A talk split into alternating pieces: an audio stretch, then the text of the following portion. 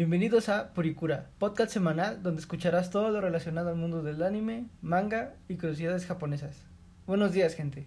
El día de hoy, yo, Eric de Silva y Ross Lovecraft hablaremos de comida japonesa. En México, muchas personas ah, tienen la idea que los japoneses solo comen arroz y mariscos, pero gracias al anime tenemos nuestros pri- primeros acercamientos visuales a los diferentes platillos y bebidas populares en Japón. Obviamente, muchas personas han tenido la oportunidad de comer muchos de estos platillos gracias a, a negocios de migrantes japoneses que emprendieron este a lo largo de los años aquí en México, así como personas interesadas en la comida asiática. Pero para muchos de nuestras de nuestra generación, en mi caso yo tengo 31 años y Ross tiene no, yo tengo 32 años, perdón, y Ross tiene 31 años. No es cierto, tengo 25. Ah, sí, cierto, 25 forever, forever young. Ajá. Fue más difícil probar comida japonesa en nuestra niñez o juventud, al menos hablando de aquí de Oaxaca. Este, porque no había mucha variedad en, en Ah, nuestra. no, no sé. Yo en mi niñez, Ajá. como tal, no creo haber comido comida japonesa. China sí, pero japonesa no, no estoy Sí, segura. igual yo creo que China sí, ajá, eh, pero nunca fue como japonés, creo en mi mente, ajá. Eh, el día de hoy, nuestro pr- primer platillo del que hablaremos es el takoyaki. Básicamente el takoyaki es- está hecho de una masa de harina, trozos de pulpo, jengibre, alga aonori y diferentes ingredientes dependiendo de quién lo prepare. Al final está bañado de salsa agridulce y mayonesa. Su origen en Japón se estima en la época feudal y se dice que es de Osaka. Creo que la primera vez que vi un takoyaki fue en el anime de Arale, solo que ahí lo llamaron este bolita de pulpo. Yo en Ranma, en Ranma y medio fue la primera vez que vi un takoyaki. Este, ¿en qué capítulo?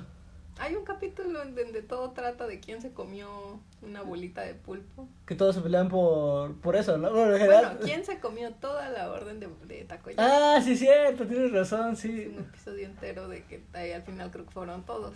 Porque Sanosuke, no sé, el que trabaja con Kuno, él tiene fotos de que todos fueron. Ah, sí, todos este, agarraron una bolita, ¿no? Todos son culpables al final, sí, cierto, tienes razón. ¿Y qué es la cosita verde que tiene encima? Porque La- recuerdo que eso es lo que tiene, lo que los delata, que traen manchitas de esa cosita verde. Pues es el alga onori, ¿no? Porque lo, lo que es la, la corteza del pescado es lo que se mueve cuando se cuando, Ah, el, cuando el vapor vivo. sale, ajá. Según yo, eso es la alga onori, pero es como en polvo. Ah, ok. Este, pero no sé bien, no, no te fíes de mí porque no sé del todo. No, yo tampoco estoy segura de qué era la cosita verde. Yo, yo, yo, sí, la primera vez yo que lo vi fue en Arale y siempre me gustó mucho Arale porque como yo como comida muy caliente, así que eh, ahí fue como la muy fascinante para mí cómo es que soplaba su comida dentro de su boca, ya así como caliente, pero nunca pensé realmente en probarlo. No hagan eso con un takoyaki. Pero yo, yo pienso que la forma correcta de comer un takoyaki es así, pues, ¿no? Que, bueno, hay, pero sí, a veces es muy caliente, ¿no? Pero yo pienso que sí es como de un solo bocado, siempre. Es como mejor. Para mí es mejor. Pero, ¿no te acuerdas que los, bueno, nuestros amigos, igual japoneses, los pinchan como para que se les salga el vaporcito? Ah, sí, es cierto, sí los pinchan para que se salga el calor porque sí es muy caliente para Si es muy muchas caliente, lo personas. muerdes. Bueno, sí es cierto, sí, hay personas que comen muy caliente, pero a mí hago eso y me quemo completamente la boca. Sí, bueno, hablando de eso, la primera vez que, que probé un takoyaki fue aquí en una convención en el Imagina. Pero realmente yo no tenía punto de comparación con otra cosa porque era el único takoyaki que había yo probado. Y me, me pareció rico, ¿no? Pero realmente ya cuando conocemos a nuestros amigos de Okame aquí, ya después de muchos años, pues es, un- es- Okame es un negocio, un café galería aquí en el barrio de Hanatlaco y los dueños son amigos nuestros, vienen de, de Tokio. Ellos preparan takoyaki y algunas otras comidas que hablaremos en este podcast. Su takoyaki pues es muy diferente y este y Es muy- suavecito. es suavecito, ajá, muy similar al de Tokio. Y pues es muy sabroso. Yo la primera vez que comí uno igual fue en alguna convención de anime y probablemente debió ser el Imagina. Este, pero yo recuerdo que era como más crunchy, o sea, más que de, bueno, Sí. es que la textura que, que conocí después, la, la primera vez que lo comí era como parecía más, ¿cómo se le llama esto? Ay, eso apenas le hizo mi hermana, como no es empanizado, es este capeado. Capeado, Parecía más ah. como algo capeado y pues muy frito porque estaba muy durito. Estaba rico, no, no sabía mal, pero pues creo que pues era más bien como una versión mexicanizada del De- platillo. Del takoyaki, ¿no? Ajá. Sí, bueno, ni, solo- siquiera sé si me- mexicanizada, ¿no? Más bien creo se adaptaron a los A ingredientes, los ingredientes, que ¿no? había aquí. Sí, porque hoy en día es mucho más fácil conseguir ingredientes este, Así, directamente, im- ¿no? Asiáticos. importados. Ujú. Ajá. Y en nuestro viaje a Japón del 2018 tuvimos la oportunidad de probarlo cerca de donde nos hospedábamos. Lo que me gustó mucho de ahí fue la presentación del plato, que es en Ah, forma de, de barco. Parece una canoa, ¿no? Ajá, una canoa, ajá. Y estaba yo revisando de, de qué está hecho y resulta que es como una especie de madera.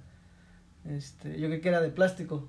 Este, hay, hay lugares donde te- Y yo, tú creíste que era de plástico y a mí me recordó un montón el totomostle. Ah, sí, pues, pues, pues me pareció de Totomostle, ajá, como la, la textura, la cómo se ve y todo, ¿no? Pero resulta que es de madera, así que supongo yo que es como muy un plato típico, la forma de servirlo, ¿no?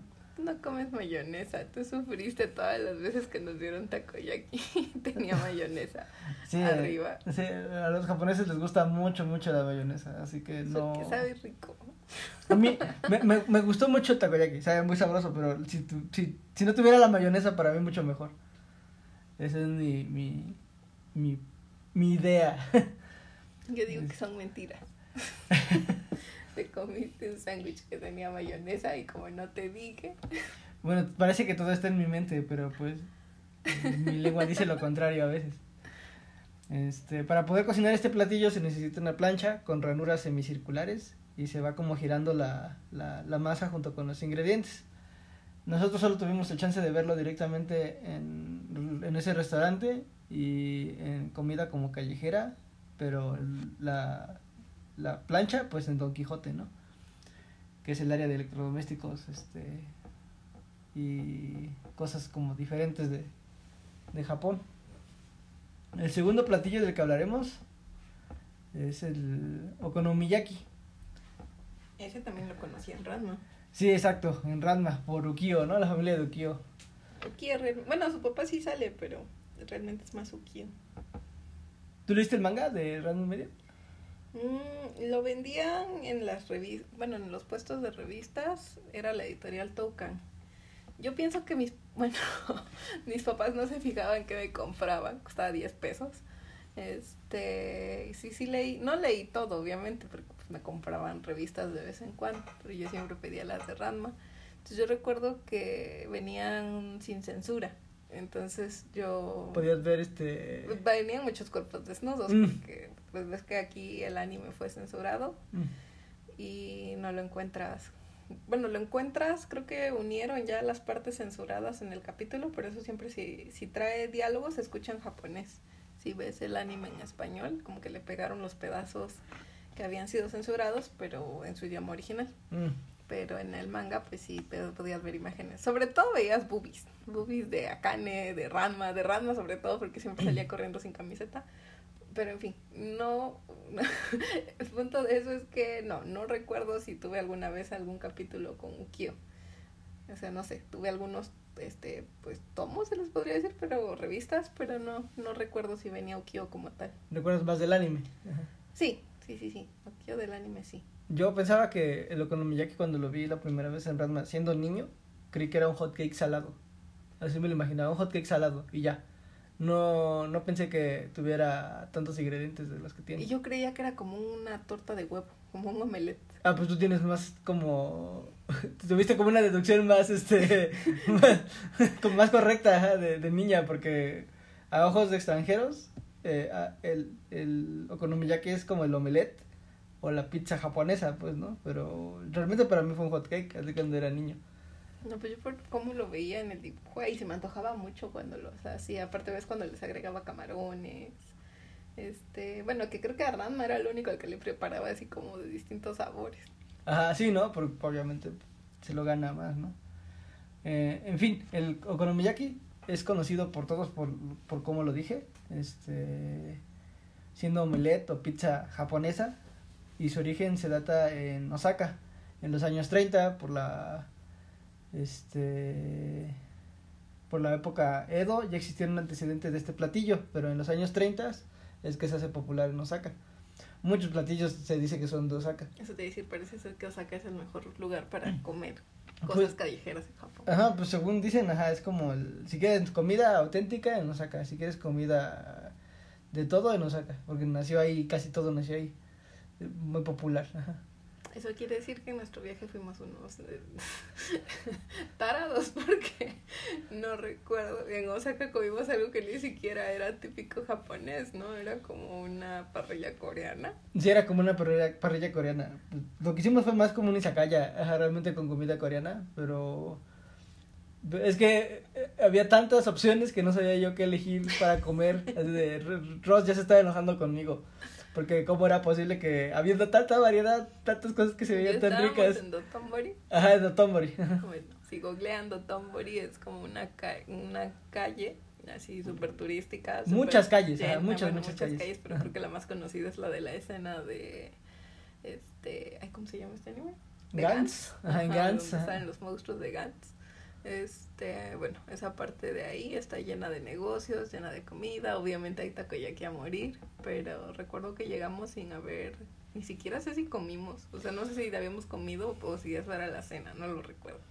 Solo sé que ya teníamos hambre desde que habíamos llegado y dejaste que pasara una hora y media donde solo veías los puestos uno tras otro, tras otro, tras otro. Sí, estaba, yo estaba muy indeciso, no sabía qué elegir. había ramen, había gyozas, había takoyakis, había carnes, había sopas, había Pero recuerdo que dijiste que no querías comer nada de eso porque querías algo, no sé, Típico, especial o único, no lo sé. Y al final de cuentas me dijiste, pues ramen. Así ella se Una hora y mucho. media después Te enojaste mucho contigo. pues ramen, fue como, pasamos hace como mucho tiempo. Terminamos comiendo la parrilla de... Que estuvo muy rica, pero sí, Sí. no, no, no, al final no probamos los, este, ¿cómo se llaman? Los takoyakis ni el... Ni el okonomiyaki de Osaka. de Osaka. Pero sí, este, son cosas que, que queremos para el siguiente viaje. Y del izakaya les hablaremos después en otro capítulo más, más con más, Más detenimiento. Ajá. Eh, en sí, el okonomiyaki está hecho de muchos ingredientes, como el huevo, la col, algunas carnes o varios vegetales, según varía el chef o la región donde se prepare. Va directo a la plancha y está hecho con espátulas para manipular el okonomiyaki. Eh, a mí me gustó mucho el que, el que comimos en Asakusa, el callejero. Ah, sí. Sí, Sí. estaba muy bueno. La verdad, Ajá. para mí, ver, tanto verlo en vivo, cuando estaban preparándolo, como ver los videos de internet de comida japonesa callejera, es súper súper hipnotizante. Se me hace muy, este... Eso no es AC... ¿Cómo es ACMR? ¿No es de esos? Ajá, pero es como similar, ¿no? Ajá, La- no como es sé. la cuestión sensorial, ajá, Me de provoca así como de, "Ah, no mames, se ve bien sabroso. experimentación visual, ajá, y de todo, ajá, es como muy... Sea, en realidad este, fue nuestra interesante. primera, el okonomiyaki fue nuestra primera comida callejera en Japón. Ah, sí, cierto, ¿no? Ajá. Porque fue el segundo día que llegamos. Y estaba muy rico, a mí me gustó mucho porque no le pusieron mucha mayonesa, o no le pusieron mayonesa al mío. Creo que el tuyo no. Lo pedí sin mayonesa, pediste, ¿verdad? pero, pues no sé si lo pediste como tal, pero creo que cuando llegó a la mayonesa la- le hiciste con tu mano como, oh, está falta. Chotomate así como... Algo así. Pero sí, creo que el tuyo no tenía, porque el mío sí. Pero Estuvo muy rico, la verdad, estaba muy sabroso. Una buena proporción, era muy, muy grueso, se me hizo muy delicioso. Tenía tocino, ¿no? De carne. Ajá, tenía tocino, huevo, eh, col, Como esas semillas de no sé qué cosa que le echan arriba. ajá, y un líquido, que es lo que te hace pensar que es como de hot cake, pero es demasiado acuoso. Ajá. Sí, una masa, ajá, la masa. Igual en... También lo comimos en Nara, Oh, sí, cierto, en Nara. pero ahí era como más delgado. Ahí lo que era bonito era el restaurante, porque la plancha era como la mesa. Ajá, era... Hagan de cuenta que llegaban al restaurante y eran las mesas como si estuvieran en la parte como... Las mesas simulan ser como, como en las, bueno, en los animes o donde ustedes tengan referencia de que hayan visto a los japoneses sentarse en cunclillas. Ajá. Dan la apariencia de ser así, pero ya que entras tiene es como un hueco abajo de la mesa para que ahí puedas poner tus pies y te sientes como normalmente nos sentaríamos aquí. Nosotros fuimos en época de frío y cuando encendían la plancha... este, Ay, sí, era súper cool. Ah, se sentía muy bien, ¿no? En la parte de, de las piernas. Y pues este, realmente llegan a prepararte los ingredientes ahí los echan directo a la plancha y tú terminas de cocinarlos, digamos. Tú decides del término de la cocción, si lo quieres más crudito o lo quieres más cocido. Tú, tú puedes mover tu, tu aquí a la plancha como tú quieras. Si crees que ya es suficiente, lo puedes mover, del, la puedes retirar del calor o si crees que todavía no, la puedes dejar más tiempo. Sí, pues igual se dice que, que el platillo original en sí, uh, del okonomiyaki, el más sabroso, es el de Hiroshima, que es más crujiente. Es más crujiente porque tiene menos ingredientes, según. Eh, obvio por esta cuestión de, de que un dato interesante es que este platillo salvó a muchas personas de morir de hambre en el Japón de la posguerra. Después de las bombas nucleares, este, esto fue así porque los ingredientes eran fáciles de obtener y hacían como mucha abundancia en comida. Eh, pero al final de cuentas se volvió como un platillo icónico típico, y típico y muy sabroso.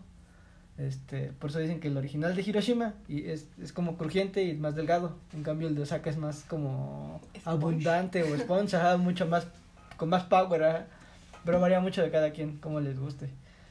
Igual otro gran salvador de la guerra fue el Calpis y el Yakult.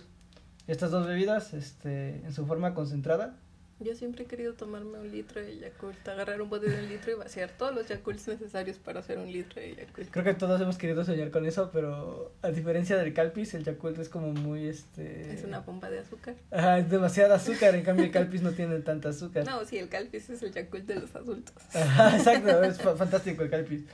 Este pero en sí fue muy popular en la en la época de la posguerra porque los dos aguantan mucho tiempo sin refrigerarse. Este... ¿Porque son fermentados? Ah, porque son fermentados, ya, pues son, son, ya, ya es así, pues, ¿no? Y pues a mucha gente le gustó. Ya aquí el Yakult llegó a México en los años de 1981, 1982. Ya cuando nosotros éramos niños, pues ya estaba como consagrado el asunto de Yakult. Aquí Qué bueno. Viví una infancia feliz con la señora que llegaba a tocar cuando, con su, como, no es un diablito, es como una canasta, donde llevaba los Yakults. Sí, estaba muy chido eso. Igual mi, mi mamá pues nos yo siempre decía, creo que sí, o sea, creo que sí pasó, tal vez, no, no estoy segura, pero yo deseaba como comprarle medio carrito de, los paquetes de Yakult. Y recuerdo que siempre te decían que solo uno al día. Sí, odio que fuera uno al día, no mames, yo no podía, yo me echaba dos al día, mínimo. No, yo creo que yo sí tenía que... Bueno, la verdad ni sé. yo no lo respetaba no sé si respetaba la regla, pero las veces que había era súper cool abrir el refri y ver el paquete gigante de de Yakult. Pues hablando de lo que se puede y no hacer, según esto hay como diferentes críticas ah, aquí en, en, México hacia la producción de Yakult, porque el contenido de azúcar es mucho y los lactobacilos que supuestamente tienen no son la cantidad que debería tener. ¿Ocho mil? Eh, ¿Sí? ¿Son ocho mil? No, creo que sí. No me acuerdo cuántos lactobacilos casi Shirota se supone que tiene. Si no, si no. Según yo creo que alguna vez que decía ocho mil, pero igual y me alucino y ni al caso. Bueno, este. Igual hay muchas bebidas que, que tienen como diferentes este, niveles de popularidad, pero hablaremos de ellas al último.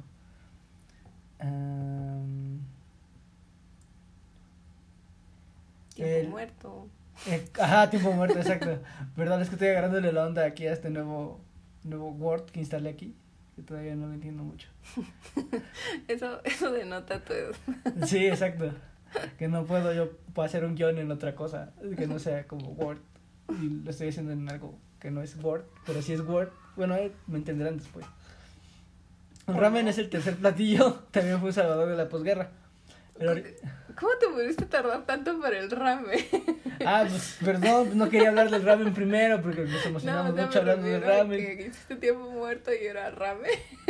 Pues sí, es que, bueno, pues sí, creo que hice tiempo muerto porque se me antojó mucho ramen. Y pues me acordé del sabor y digo, ay, ¿cómo le digo? Así como, sí, el ramen es como el dios de todo. este, el origen del ramen en Japón está relacionado a un inmigrante chino llamado Mitokomon. Perdón. Es como un Digimon. bueno, no es su nombre, pero así le dicen. Ah, pero pues no sé eh, exactamente si sí o si no, porque la, la historia está respaldada por el Museo del Ramen en Yokohama. Ah, pero no tiene sustento histórico. Solamente es como una anécdota histórica, según. Ah, ok, Pero sí tiene nombre de Digimon. Yo te elijo Digivoluciona, exacto. No, ¿Qué? Acabas de mezclar Pokémon y dije. Ajá, sí. Se me olvidó que no es así como, como pasa en Digimon. Bueno, la historia dice que él agregó, Mitocomón le agregó ajo, cebolla y jengibre a la sopa de udon. Ok. La sopa de udon es una pasta mucho más gruesa que, que, Que el que ramen. Este, así que así se originó el ramen, supuestamente en, en Japón. Se dice que en los puertos de la prefectura de Yokohama y de Kobe se originaron muchos platillos modificados de origen chino, como las gyozas, el ramen, este, y otras cosas, ¿no? El sincretismo en la comida. Ajá, exacto, nació de ahí por los inmigrantes chinos. En sí Japón está formado por, por inmigrantes de la zona de Asia. Eh, y pues obviamente iba a ser así por ser la entrada principal de viajeros de esa zona, ¿no? Y pues el ramen se popularizó en Occidente gracias al anime. Yo la primera vez que vi ramen fue en, en Dragon Ball con Goku comiendo fideos, pero de niño yo sabía que eran fideos nada más, no ramen. Yo creo que el referente más este obvio es Naruto para muchos de nosotros. Yo, yo la verdad, sé que también había en Ranma. También ahí comieron alguna vez alguna. Sí, algo- también, pero no me acuerdo porque esta shampoo es la que Ajá, reparte eran- fideos. Ajá, exacto, pero eran fideos. Exacto, así los conocía como fideos, no Y, como y- ramen. y le decían fideos chinos, entiendo Ujú. yo. Sí, sí, sí. Sí, creo que en, ajá, en Dragon Ball fue también cuando vi a Goku, pero ajá, no lo ubicaba como ramen. Para mí era como si comiera una sopa o, o tallarines. No lo sé, no. En mi cabeza como que no existía el nombre de ramen como tal hasta que vi Naruto. Porque pues técnicamente era la comida a la que hacía más alusión y la que siempre quería comer y la que Sí, no, era más y que sí, es cierto, es cierto, realmente fue Naruto. ¿Por qué? Porque recuerdo que ahí fue la primera vez que vi esta cosita, lo que se llama Naruto, ¿no? La... mm, no sé qué es, pero es como un remolinito. Ajá, es un... eh, Bueno, parece un globo de texto alterado, pero con un remolinito rosado. Ajá, rosado, ajá. Ah, pues el ramen viene de la ciudad de Naruto, que es una ciudad Mm. que existe real en el sur de, de ¿Y Japón. no me llevaste a Naruto? No fuimos, no fuimos, cabe recalcar que no fuimos a Naruto porque es una de las islas que están pegadas junto a la isla Ah, principal de ok, Japón. claro, No, no, no, nos O íbamos sea, a mover no, tanto. no tengo idea si nuestro, si nuestro pase de tren nos llevaba hasta allá, no tengo la menor idea. Es más, no sabía yo que existía la ciudad de Naruto, hasta ahorita que estaba haciendo la, la investigación. Y de ahí, de ahí viene el, el ingrediente que se llama Naruto, que es este un embutido de a base de mariscos. Ah, bueno, yo la verdad, en los ramen que pedimos allá, no recuerdo, creo que nunca me tocó uno con, específicamente con el Naruto, porque el Naruto lo comí aquí en Okame con nuestros amigos japoneses, este, y sí me supo como súper saladito, como a pescado, como una pasta de pescado. Sí, como pasta de pescado, embutido de pescado, básicamente así sabe. Yo también me imaginaba otro sabor cuando yo lo veía en Naruto. Yo me imaginaba que era como un rábano, así como en el pozol. Ajá, yo, yo- es más, yo pensaba que era como muy bonito que le pintaran la espiral, pero no tenía nada que ver, ¿no? Sino que no, no era así, no podía ser así en mi mente, ¿no? Pero, este, efectivamente, de esa forma es que, que está hecho y preparado y así sabe el Naruto. Pero sí es cierto, en, en los ramens que probamos en Japón, yo no recuerdo haber probado ningún Naruto. Yo creo que nada más en, cuando comimos en, ¿cómo se llama el mercado de pescado? En Tsukiji. El suki. Pero Cuando nos dieron miso, ¿te acuerdas? Nos dieron sopa de miso. Creo que tenía Ah. un chiquito, un, un no Naruto me chiquito. acuerdo. La verdad no me acuerdo, pero no. Me ahí estaba como con tanta emoción ahí que cualquier cosa que me sirvieran, que dije, que ellos, japoneses, dijeran estos ramen, yo sin problema. Todo me lo comía. Probamos muchos tipos de ramen en. Japón. Muchos tipos, muchas veces, muchos días. De hecho, el primer día que llegamos, De hecho, básicamente solo fuimos a comer ramen. a Japón. muchas veces. El primer día que llegamos, ni bien llegamos al aeropuerto. Desayunamos ramen. Desayunamos ramen. La verdad, no estaba mal. O sea, estaba bien, estaba rico. Pero creo que pasa como en la mayoría de los aeropuertos. O bueno, no es cierto, no ni conozco tantos aeropuertos, pero como que la comida es más. O sea, sí está rica y se veía bien y todo, pero por alguna razón, pues estuvo más rico en todos lados. Sí, es como la comida de terminal, de ser de autobuses, de supongo de avión, la comida terminal de transporte como que no está tan chida. Ajá, es eso, ¿no? Pues que, o sea, es que sí estaba rico, pero pues no estaba ta- O sea, si me dijeras en otro viaje a Japón, no, o sea, te diría, no, no sé, hay que repetir, este, no sé, en, en la Skytree, ahí estuvo muy En la rico. Tokyo Skytree estuvo muy rico. Nos dieron un set de con gyozas, ¿no? Ah, sí, las gyozas en Japón son, bueno, no sé si solamente en Japón, pero eran muy largas. al menos las que yo he comido aquí siempre son como chiquitas. Exacto. Y esas de allí eran como del tamaño de la palma de una mano y era fantástico. Sí, eran como gyozas jumbo. Eran muy ricas. Pero sí, este, creo que mi ramen favorito ha sido en Harajuku dos veces. Uno, la primera vez que fuimos a Takeshita Street, que era como ramen picante. Ahí Y donde el- vimos cerveza corona en el restaurante. Exacto, tenían cerveza corona en el restaurante, ajá, era y como... por cierto era la más cara. Ajá, nosotros suponemos que o... Pasa lo mismo, es la exporta- este, exportación. Impor- no, es importada, ajá. Ajá, importado, ajá. Pero yo pienso que el dueño o viajó a México o le gusta México o le gusta o alguien está ahí metido de México porque para que tenga corona y que además haya como picante dentro Ah, del menú no. Bueno, sí, es cierto, el lugar también no era tan... tan japonés en sí, ¿no? Era como más occidental. Sí, puede ser. La verdad no sé, no sé a qué se debe, pero ahí tenían cerveza corona carísima. y obviamente pedimos este, la Kirin, ¿o qué me dices? Sí, yo pedí Kirin, cerveza Kirin, pero obviamente estaba ahí en Japón, tenía que probar todas las cervezas de Japón. Yo no tomo cerveza. Yo era feliz con el agua gratis que me daban. Ah, el agua, ¿no? ¿Cierto? Está, O está té a veces, dependiendo ajá. del lugar. Casi siempre en todos los restaurantes te dan este Te dan agua gratis. Ajá. bueno, agua pura. Ajá, agua pura, fría. En tu compra o té frío o té caliente también. Varía mucho, pero casi siempre es gratis esa bebida. Ya lo demás, si lo quieres pagar, pues es a tu Pues más bien, más que lo demás, no tiene mucha variedad. O sea, no es como aquí que hay, no sé, agua de sabor, refresco, agua natural, este... O aquí estamos acostumbrados a acompañar los alimentos como con otro, algo muy saborizado, ¿no? Sí. Eh, allá no. La costumbre, porque en realidad no es tampoco como para decir, ay, este, qué pena, ¿no? Que solo esté Ujú. tomando agua. Realmente la mayoría de los consumidores, eh, pues no pedían, o a menos que pidieran cerveza como tú, pero era muy raro que, que no. Bueno, la mayoría tomaban con agua, no hacían como muchos pedidos de bebidas. Ajá. Sí, yo pienso que la bebidas como refrescos o sodas o cosas así, era más como en comidas rápidas. Ajá, sí, sí. sí. Restaurantes como McDonald's, este, cosas así, ¿no? Pues más como occidente, ¿no? Ajá. Sí, sí, es cierto, casi no. Bueno, yo la verdad ya lo dije, estaba muy feliz con mi agua pura gratis. Ah, ah, recordando las guisas gigantes, a mí me recordaron mucho a las de Chihiro. Las que empiezan a comer ahí en, en, en la película de, del viaje de Chihiro. Así que así se veían de grandes para mí. Ay, En- ¿no en- ve? dentro de los platillos. Según yo sí aparece. No, son como, bueno, no sé, es que lo que se come papá, me da como guacala, porque no sé, se ve- bueno, no, o sea, no, no lo sé, unas como cosas transparentes gorditas. no Ajá, sé. pues según yo investigué y según eso son gyozas de otro tipo. Ah, qué loco, pero eran gigantes. Eran bueno, muy pero grandes, esas estaban muy grandes, tampoco Ajá. eran tan grandes las que no serví, pero sí, puede ser. Pero sí está muy, muy rico las gyozas y el ramen. Juntos saben muy rico. Ahora viene el curry japonés. Este platillo fue introducido por los viajeros ingleses en los años de 1869 y 1913 en la era Meiji. El curry es un polvo o bola de condimentos hecho de diferentes especias de la India. Viene de la palabra kari, del idioma tamil hablado en el sur de la India. En Japón es muy popular y se adaptó al país a lo largo de los años. Es muy parecido a un mole mexicano, de igual forma con diferentes intensidades de picante y y colores. La primera vez que vi yo un curry fue en el anime de School Rumble, en el personaje Ay, de yo Karasuma. también lo recuerdo. ¿Sí? ¿Tú ta- Yo ¿También fue tu primer personaje de curry o quién? No, no sé dónde lo habré visto antes, pero te iba a decir, yo tengo más como presente Skull Rumble, por eso es que ahí tengo que a Arima le gustaba mucho. Eh, Arima es este... ¿O sea, es Harima? No, Harima es el del, el del manga, ¿no? El que hace manga.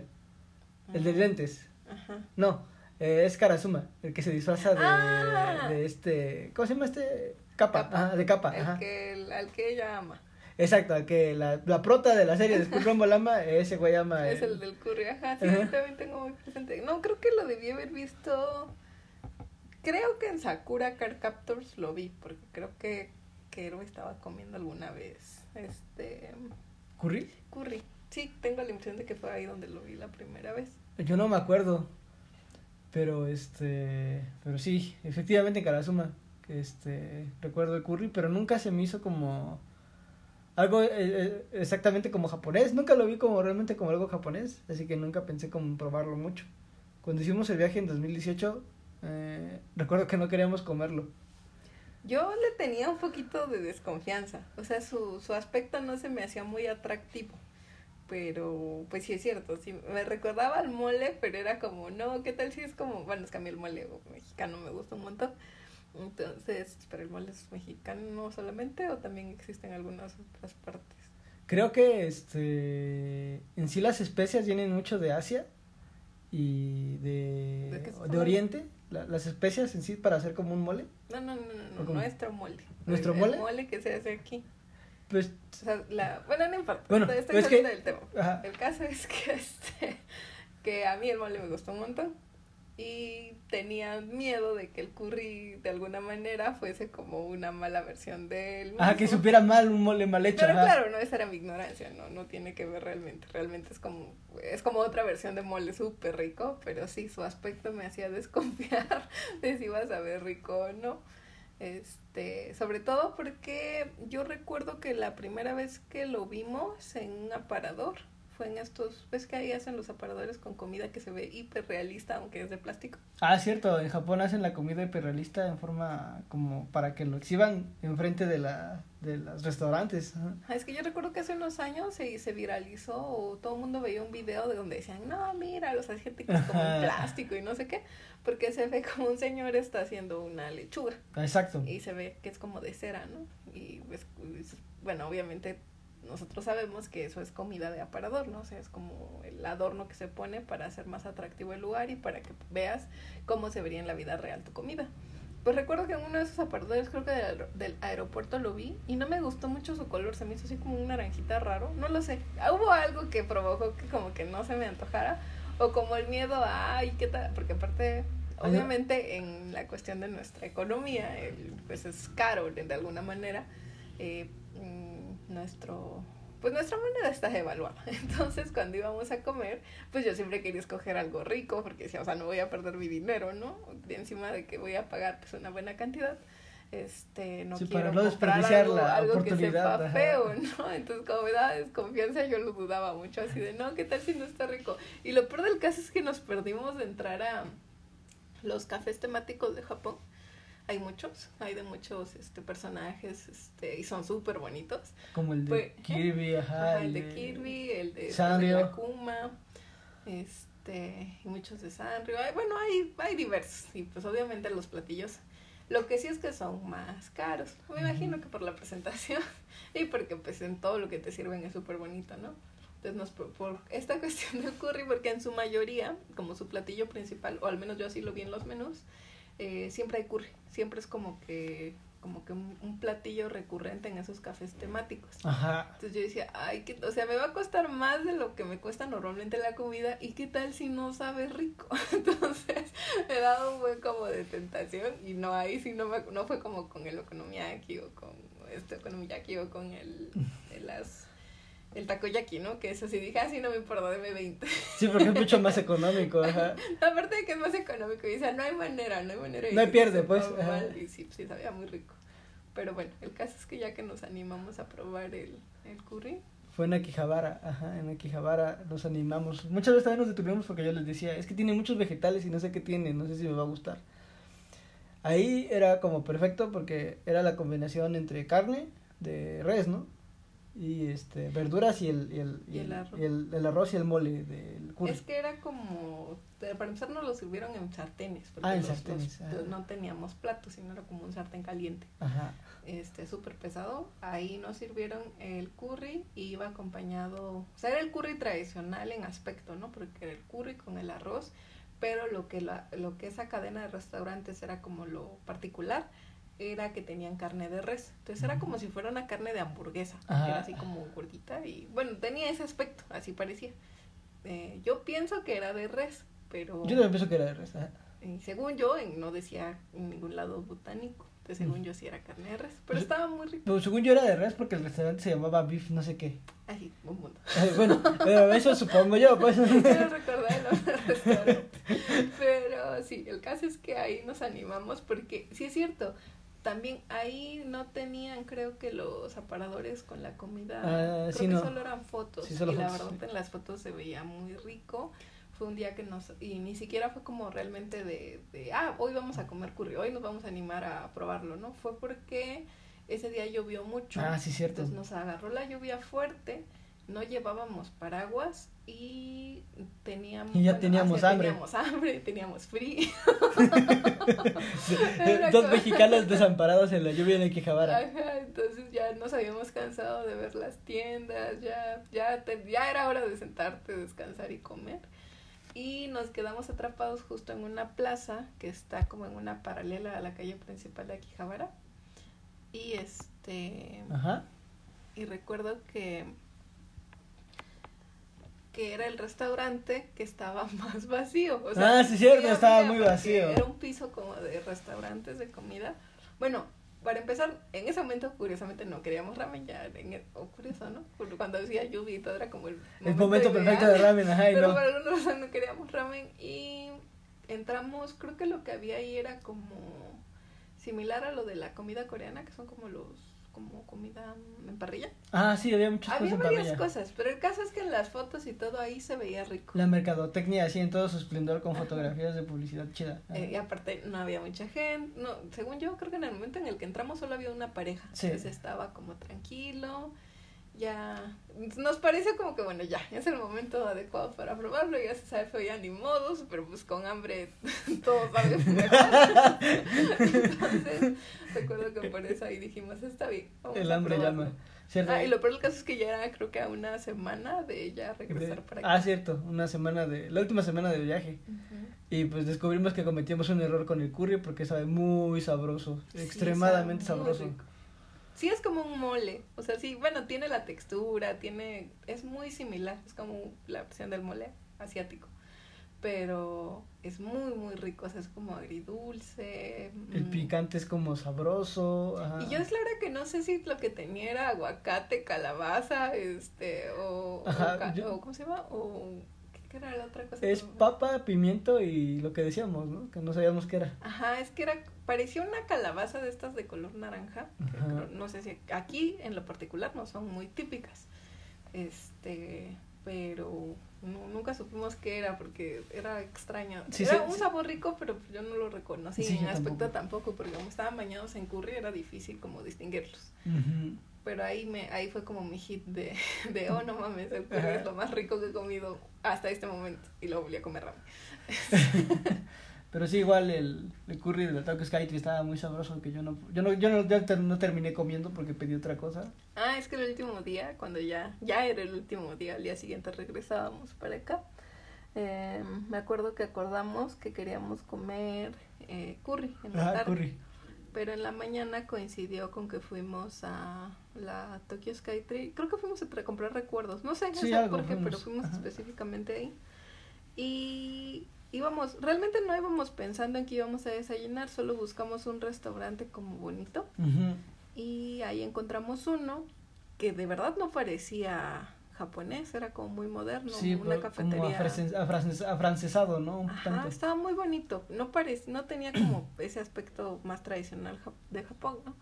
Pero recuerdo que dijimos, ay, aquí está como, pues está, no tiene tanta gente, está tranquilo, eh, los platillos se ven ricos. Y recuerdo que yo tampoco iba a pedir curry, no recuerdo que iba a pedir de desayuno, pero cuando vi que había curry, y lo vi como en una ollita, porque ahí no era como de sartén, era como de ollita. Blanca, ¿no? Este, No me acuerdo. No, según no, no, no, ¿No? no, esa era la del postre. No, Ah. era igual negra. Este, el caso es que vi que tenía flotando, o sea, era el curry con un huevo Estrellado. estrellado arriba y con una salchicha. Ah, sí, cierto. No lo sé, pero yo lo vi y dije, "Ah, no mames. ¿Y era salchipulpo o no era No, salchipulpo? no, no, era una ¿Salchicha más? Ajá. Y entonces yo recuerdo que dije, no mames, este es eh, esto, yo tengo que probarlo. Y te dije, mira, hay curry. Me dijiste, por eso vamos a comer en la tarde.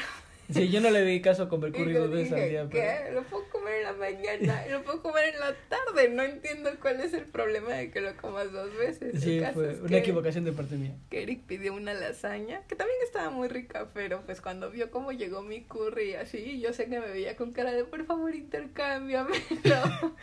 y yo así de no. es mi penúltimo día en Japón. Te chingas, tú pediste la lasaña. Oye, tú yo te dije, al inicio te dije que, que no importaba, pero sí fue muy muy rico. Estuvo muy rico. estaba muy sabroso. Sí lo volveríamos, yo lo volvería a comer sin duda. Ya, hablando de otro platillo modificado por Japón, es el donbori, cosa que te gustó mucho también a ti. era comido por los budistas, así que básicamente al inicio era un bowl de arroz con solo especias y verduras, pero en Japón se fue este, modificando por la entrada de extranjeros y se añadió la carne.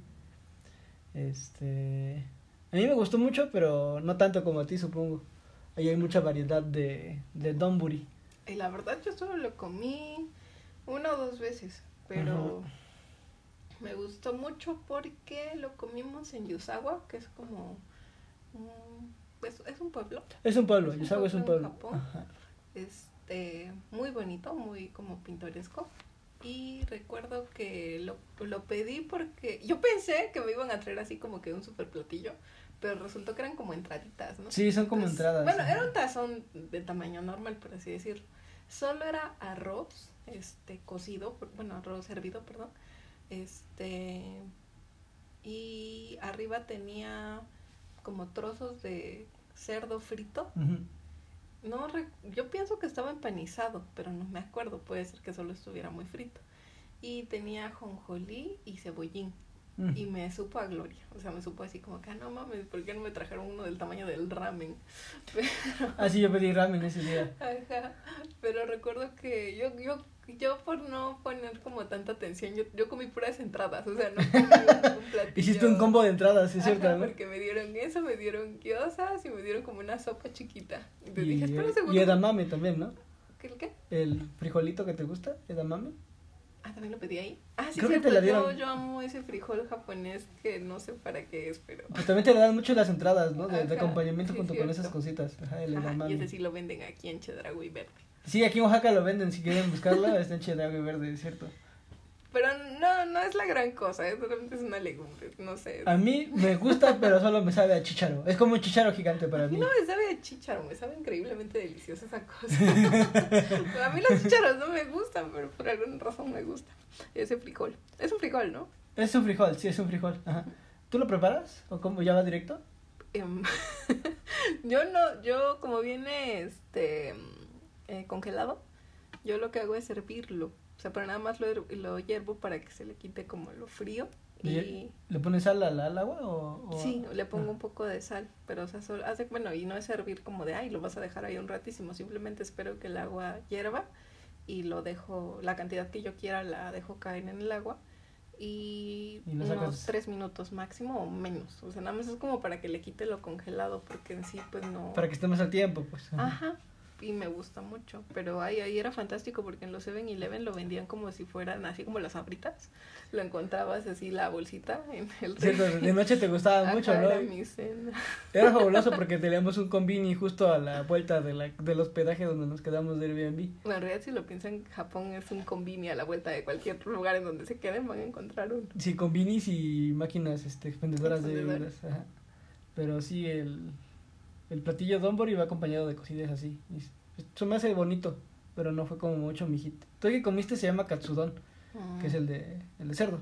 Ah, okay. Pero ya hay muchos tipos y muchos nombres, pero yo nada más voy a decir katsudon. Bueno, la realidad de todo esto es que muchas de, la cosa, de las cosas que yo comí eran al azar. Así como, ah, eso se ve rico, quién sabe qué cosa será, pero se ve bien. Entonces yo nada, bueno, eh, en, la mayoría de restaurantes a los que fuimos, creo que fueron muy poquitos donde nos tomaron la orden así como... Directa del mesero, ajá. Ajá, en la mayoría había una máquina afuera en donde pues tenía como los platillos, tú los presionabas, este, te marcaba como el total, metías, como si fuera un cajero, le metías dinero, te daba tus boletitos de la comida que habías comprado y tu cambio. Entonces, pues ahí no había manera de preguntarle a alguien, ¿ya qué sabe? O, ¿está rico? ¿O tú qué me recomiendas? ¿no? Sí, no, ajá, es algo muy común la, la, la máquina, digamos que automática, que nomás te muestra un cajero de comida. Te, te, muestra tus fotos, ahí están tus precios, tú le metes tu billete y te da un ticket, un recibo donde tú entregas. Eso es lo que le entregas a las personas que están cocinando adentro, pero realmente no hay una interacción como... Como de yo necesito pedir esto, ajá. no, casi no. Y cuando te dan el menú y no, ah, pues no logras como comunicarte, ya sea que ellos este de plano no entienden español, inglés, nada, y tú no seas bueno hablando japonés, este, lo único que haces es señalar, porque todo tiene los números. O sea, bueno, es cierto, ustedes no, no conocen a, no, bueno, no nos conocen físicamente, pero Eric tiene un poquito como pinta más por sus, los, sus rasgos faciales son como un poquito asiáticos. Entonces, este, se, él se camuflajeaba, ¿no? Cuando nos entregaban los menús, a mí siempre me daban el menú en inglés. Y cuando estaba él o a él le tocaba el menú, a él le daban el menú en japonés. Entonces, pienso que muchos de ellos creyeron que, que Eric era de allá, porque también nos pasó con lo del tax free. Sí, con el, eh, en Japón hay un, un, impuesto que aplica obviamente a todos los habitantes de Japón, pero si eres extranjero tú tienes derecho al tax free. Y el tax free es que te deducen el impuesto porque tú no vives en el país. Ajá, tú no pagas impuestos, entonces fue muy chistoso porque Eric está muy orgulloso de tener rasgos. Bueno, le gusta camuflaje. Me mama, pues, me mama, así, en términos grandes. Este, que lo confundan, ¿no? El caso es que cuando nosotros pagábamos en muchas tiendas, yo veía a veces, porque es un loguito, como una ruedita de color rojo con unas sakuras, creo. sí, ese es el icono. Que dice tax free. Entonces yo, cuando lo veía, entrábamos a la tienda y dije, pero es que no entiendo, ¿por qué afuera tiene eso? Y cuando entramos, pues no, o sea, yo no entiendo, me cobran lo mismo, yo no entiendo a qué hace referencia. ¿Cómo funciona? Pero como yo, yo sé poco japonés realmente, así como que te puedas sostener una conversación largo y tendido, no. Puedo preguntar algunas cosas y puedo entender algunas cosas pero me daba mucha pena. Y luego cuando ya estaba como en la situación... Entras en pánico. Ajá, en pánico, entonces no fui un fracaso para la comunicación. Tus clases de japonés no Ajá, se fueron al demonio. El caso es que pues yo no, no me animé nunca a preguntar por qué, por qué la tienda decía tax free si yo no veía como un descuento, no entendía. Pero Eric casi siempre, este, cuando comprábamos cosas, él iba y pagaba. O sea, él manejaba la tarjeta o el efectivo cuando, bueno, no sé, pero él casi siempre hacía la fila en lo que yo seguía pajareando en la tienda. Entonces, resulta que la única, bueno, una de esas veces en las que Eric me dijo, no, yo quiero seguir viendo cosas y yo me formé a pagar, a mí me piden mi pasaporte. Entonces, para que te apliquen eso del tax free, tienen, tienes que mostrarles tu pasaporte y así. Y aparte, obviamente, cuando yo pasaba y demás, yo nunca intenté fingir ser de allá, ¿no? aparte que, lógicamente, yo definitivamente no parezco asiática.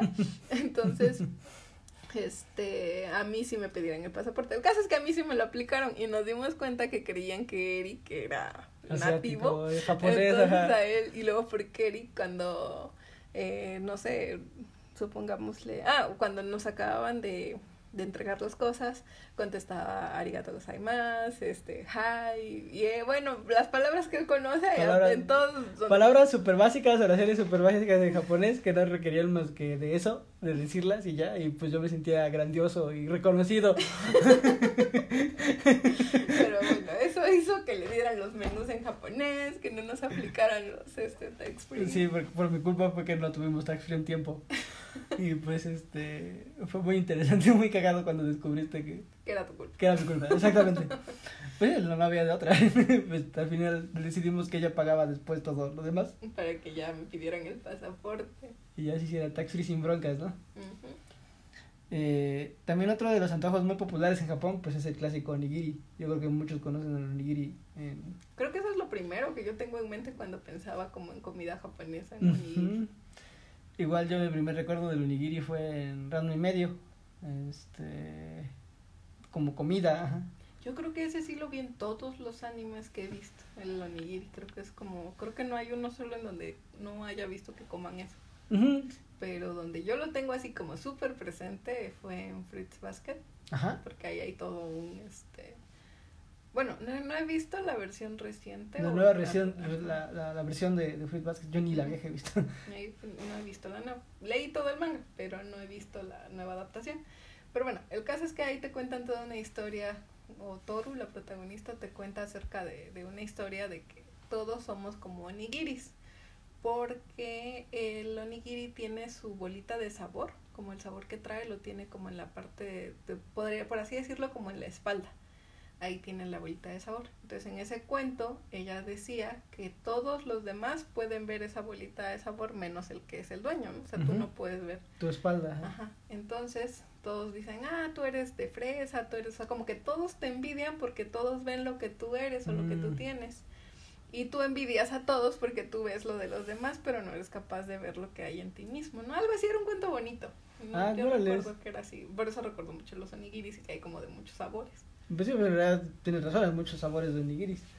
Y pues se encuentran por todas partes. Realmente nosotros los consumimos en combinis. Este, que, que los combinis en sí son los Oxxos, 7-Elevens, todas estas cadenas de como mini supers chiquitos que, que están todo Lo que es triste es que de verdad ahí hay mucha calidad en todo. Bueno, o sea, triste para nosotros, ¿no? Porque vienes aquí y pues, el Oxxo no le sirve cajo. Bueno, nunca he entendido por qué solo te atienden de un lado. O, o bueno, es muy diferente, tanto el servicio como los productos, porque sí. Sí, la calidad es diferente. Ahí cuidan mucho la calidad de las cosas. Por ejemplo, bueno, te- ah, además te venden comida más variada, no solamente como, como cosas rápidas. Hay- sushi, hay katsudon, hay de todo un poquito, ajá. Pero bueno, del onigiri, mi favorito era el que tenía huevo. Ah, sí, a ti te gustó muchísimo el de huevo, ¿no? Sí. Hay demasiados este sabores, realmente para probarlos todos igual tienes que comprarlos de, un- de una sentada y probarlos como para ver qué onda, porque a mí me gustó muchísimo el de sésame y frijol que se llama Atsuki, que es el rojo. Yo recuerdo que lo que me gustaba de lo que tú comprabas era como de color moradito. Ah, pues es ese, ajá. Eh, se llama Osekihan, el, el que me gustaba mucho a mí. El, el de tamago, que es el de huevo, no lo encontré como nombre porque aparentemente no es como tan popular este el sabor. Eh, Qué triste, porque yo solo lo comí cuando llegamos al aeropuerto, de ahí lo encontré una segunda vez y de ahí nunca más lo volví a encontrar. Bueno, que nada más era el onigiri redondito Ajá, con la tapita como de omelette de huevito. sí. Me- a mí me gustó mucho, pero bueno, ya es de cada quien. Pero sí, yo creo que a la próxima deberías como comprar varios si los ves. Ay, pero no puedo estarlos guardando. Bueno, no lo sé. Pues en el refri. y yo- bueno, yo digo, Puede ser. por lo menos para unos dos, tres días. digo, porque sí fue muy difícil encontrar otra vez el, el- Es ese. el que era así simple, Eh, ¿no? Porque el que sí era más común era el que tenía huevo, pero el huevo era como un omelette que tenía, creo que tenía verduras y Exacto. carne de res. Ese no. Bueno, o sea, o sea, estaba muy rico, pero a mí me gustó más el que era más simple. Sí, ah, también lo comimos en, Chiapa, en Chiapas con nuestra amiga Misayo.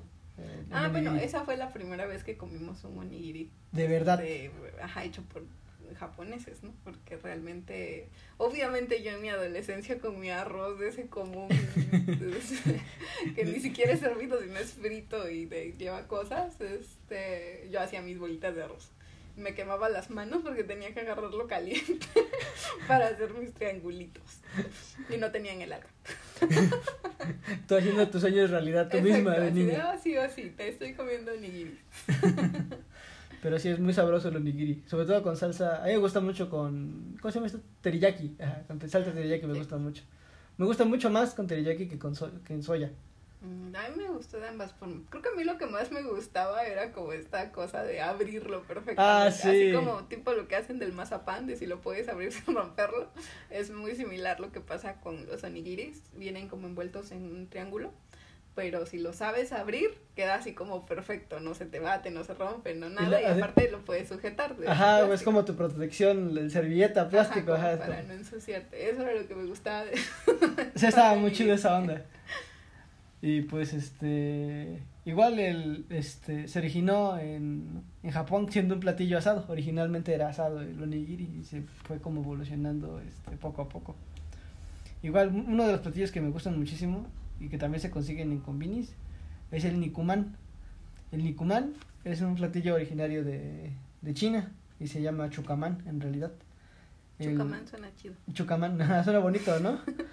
Este, de igual forma, yo lo conozco por mi medio, por estos como, por estos tres sujetos que tienen como Que su bollitos. cabeza era de eso. ¿no? Ajá, esos güeyes, eh, por eso yo conozco los, los, los nikumanes desde niño, pero... Yo también ahí sí es completamente por Ranma, pero no me recuerdo, no recordaba esos personajes. Más bien a Ranma, eh, según yo, Ranma transformado en mujer, porque hacía que el señor que los vendía siempre le regalara uno o le diera uno extra. Pero siempre lo recuerdan Ranma mujer comiendo el, como panquecito blanco eh, con carne. Pero la verdad, yo cuando ya lo comí, yo imaginaba algo muy diferente. Yo ya te cuenta que yo me imaginaba una textura como muy de pan relleno de, De carne. de carne, pero no que fuese como pegajosito, no sé cómo explicarlo. Sí, es una pasta esponjosa, como que se te pega al paladar. Ujú. Pero a mí sí me gusta muchísimo. Sí, yo sé, eso casi podías eso desayuno. Aunque ya hubieras desayunado, si podías ibas y comprabas eso siempre en los convenios. Para antojo de mediodía era muy rico. eh, Antojo de mediodía,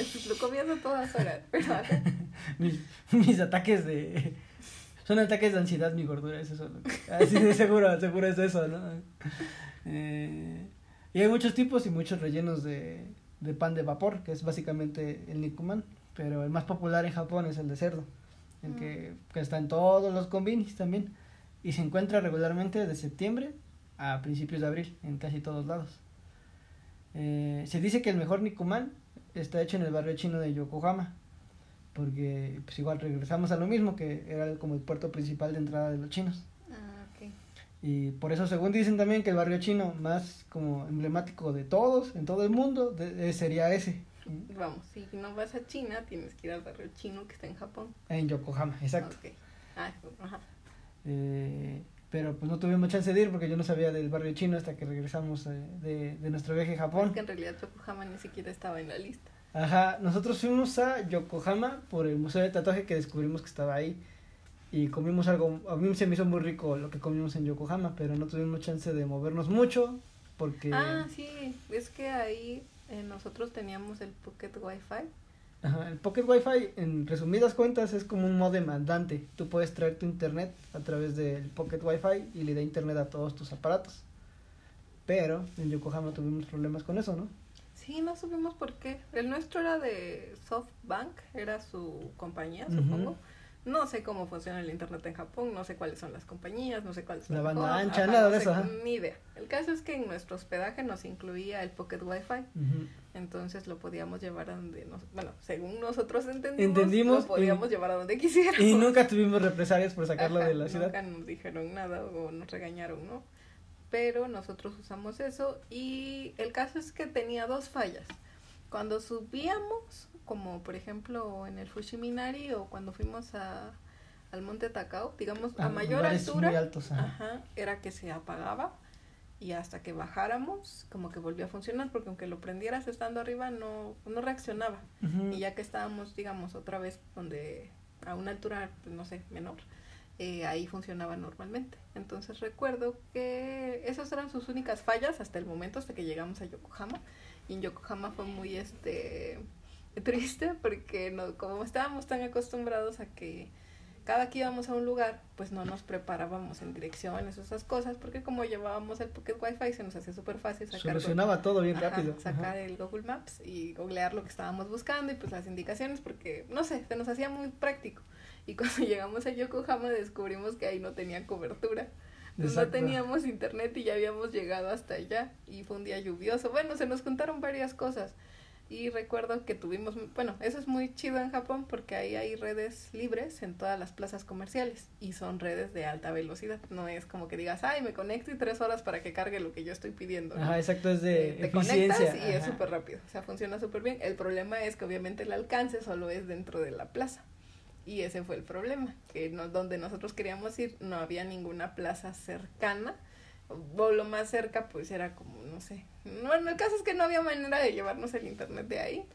Y encontrar el museo fue pura suerte. Sí, porque caminamos, caminamos, preguntamos y nadie nos sabía decir.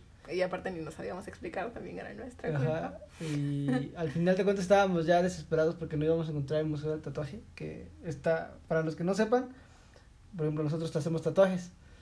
Así que pues nos mama todo el tema, ¿no? Nos gusta muchísimo. Y específicamente en ese Museo del Tatuaje es el estudio de un señor que es como icónico del, de la cultura japonesa del tatuaje, que se llama Horiyoshi III, que es un- una eminencia en, en el ámbito del tatuaje. Así que teníamos muchas ganas de ir y conocer el espacio y todo, ¿no? Y al final, pues, por pura suerte, decidimos como caminar este bastante entre las callecitas. Es que sí teníamos las indicaciones que, so- que, Que nos dio el mapa en la plaza. screenshot ajá, en la plaza, pero ya que estábamos ahí, nos norteamos, cabrón. Ya no sabíamos si era izquierda, derecha, tú Ma- que más que la ubicación, nos decía que estaba en una esquina, así como en una esquina, en esta calle. Y sí estoy en una esquina. Pero el Pero- caso es que lo- yo tengo un pésimo sentido de la orientación. Entonces yo era así de, ay, no, yo ya me perdí. O sea, yo ya no sé dónde está. Y justo empezó a medio chispear. Entonces lo bueno es que tu sentido de la orientación es mucho mejor que el mío. Tú fuiste el que ubicó la calle. Dijiste Exacto. que es esta, es esta calle. Solo que no sabemos si hacia la izquierda. Si hacia la arriba o hacia abajo, ajá. Entonces dijiste, vamos a irnos hacia la derecha. Porque pues hacia la izquierda parecía ser que no era el camino.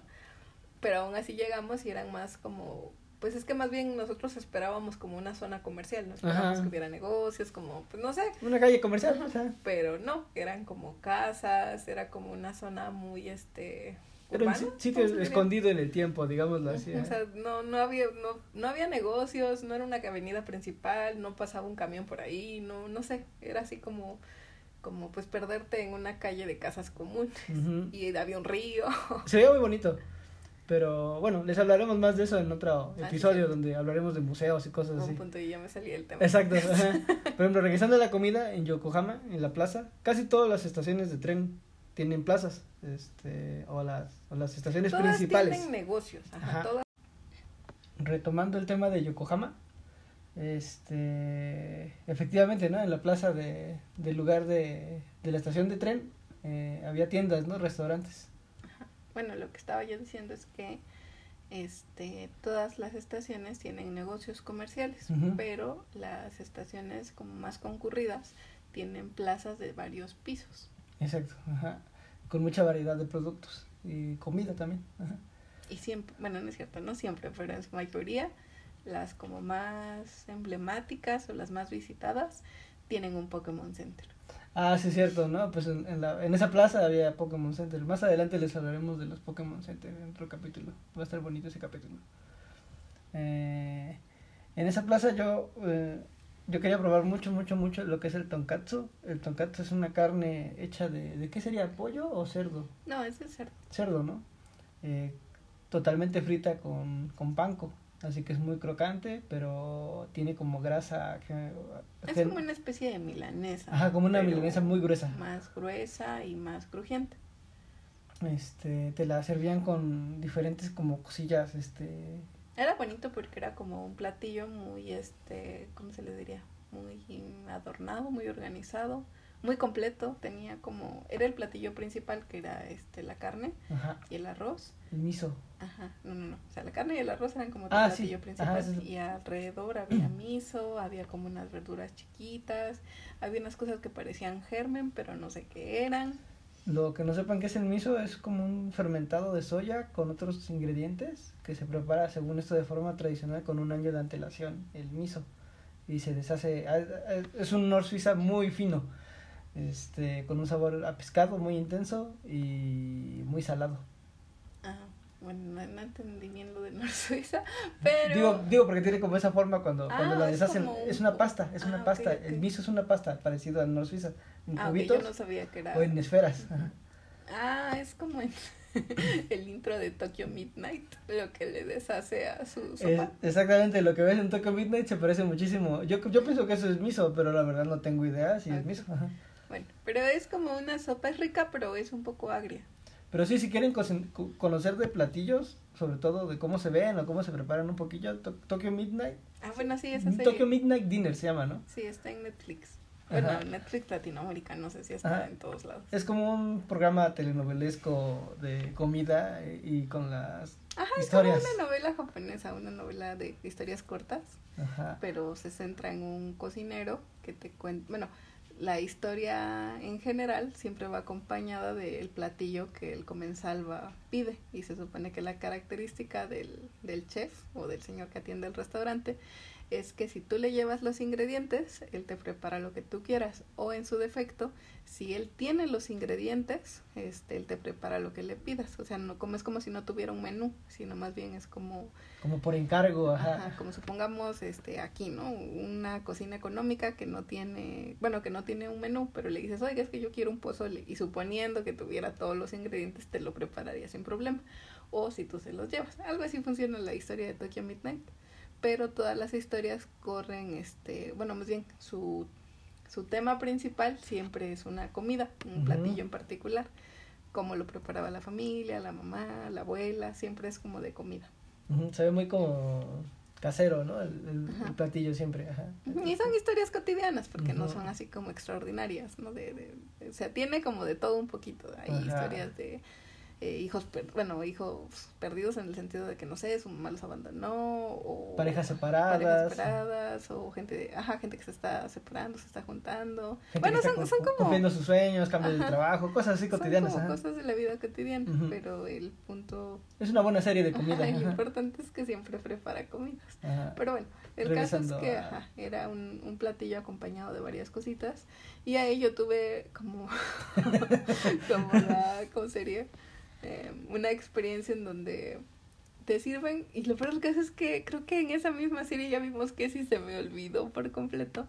Mm, el acompañamiento traía un platito chiquito que parecía ser puré de papa, así como si tuviera una pequeña porción de puré de papa, así como una bolita de helado, básicamente. Sí, básicamente Pero parecía puré de papa porque era del color del puré de papa y tenía una hojita verde encima. Entonces yo dije. ¡eh! Puré de papa. Y cuando lo comí, bueno, no sabía mal, pero a mí me supo muy fuerte. Al punto que pensé que era como si hubieran este, hecho puré de rábano. Sí, era muy parecido, como un sabor de rábano, muy intenso. Pero yo sufrí porque yo no esperaba el sabor del rábano. Yo esperaba el, no sé, papa. A a mí sí me gustó mucho la combinación de todo lo demás, que era pues el miso, el arroz y la carne, ¿no? Eh, eso fue lo que comimos en Yokohama. Y no recuerdo lo que es, porque en este momento de plano no recuerdo qué es eso que yo confundí con puré de papa, pero resulta que lo comimos bien. Por pura casualidad yo le puse soya para ver si sabía distinto. Y sí sabía distinto, pero al parecer sí se come de esa forma. Era mucho más agradable el sabor con soya. Con ajá. soya, si lo bañas en soya. Pero tonkatsu es verdad. Tonkatsu, ajá. Bueno.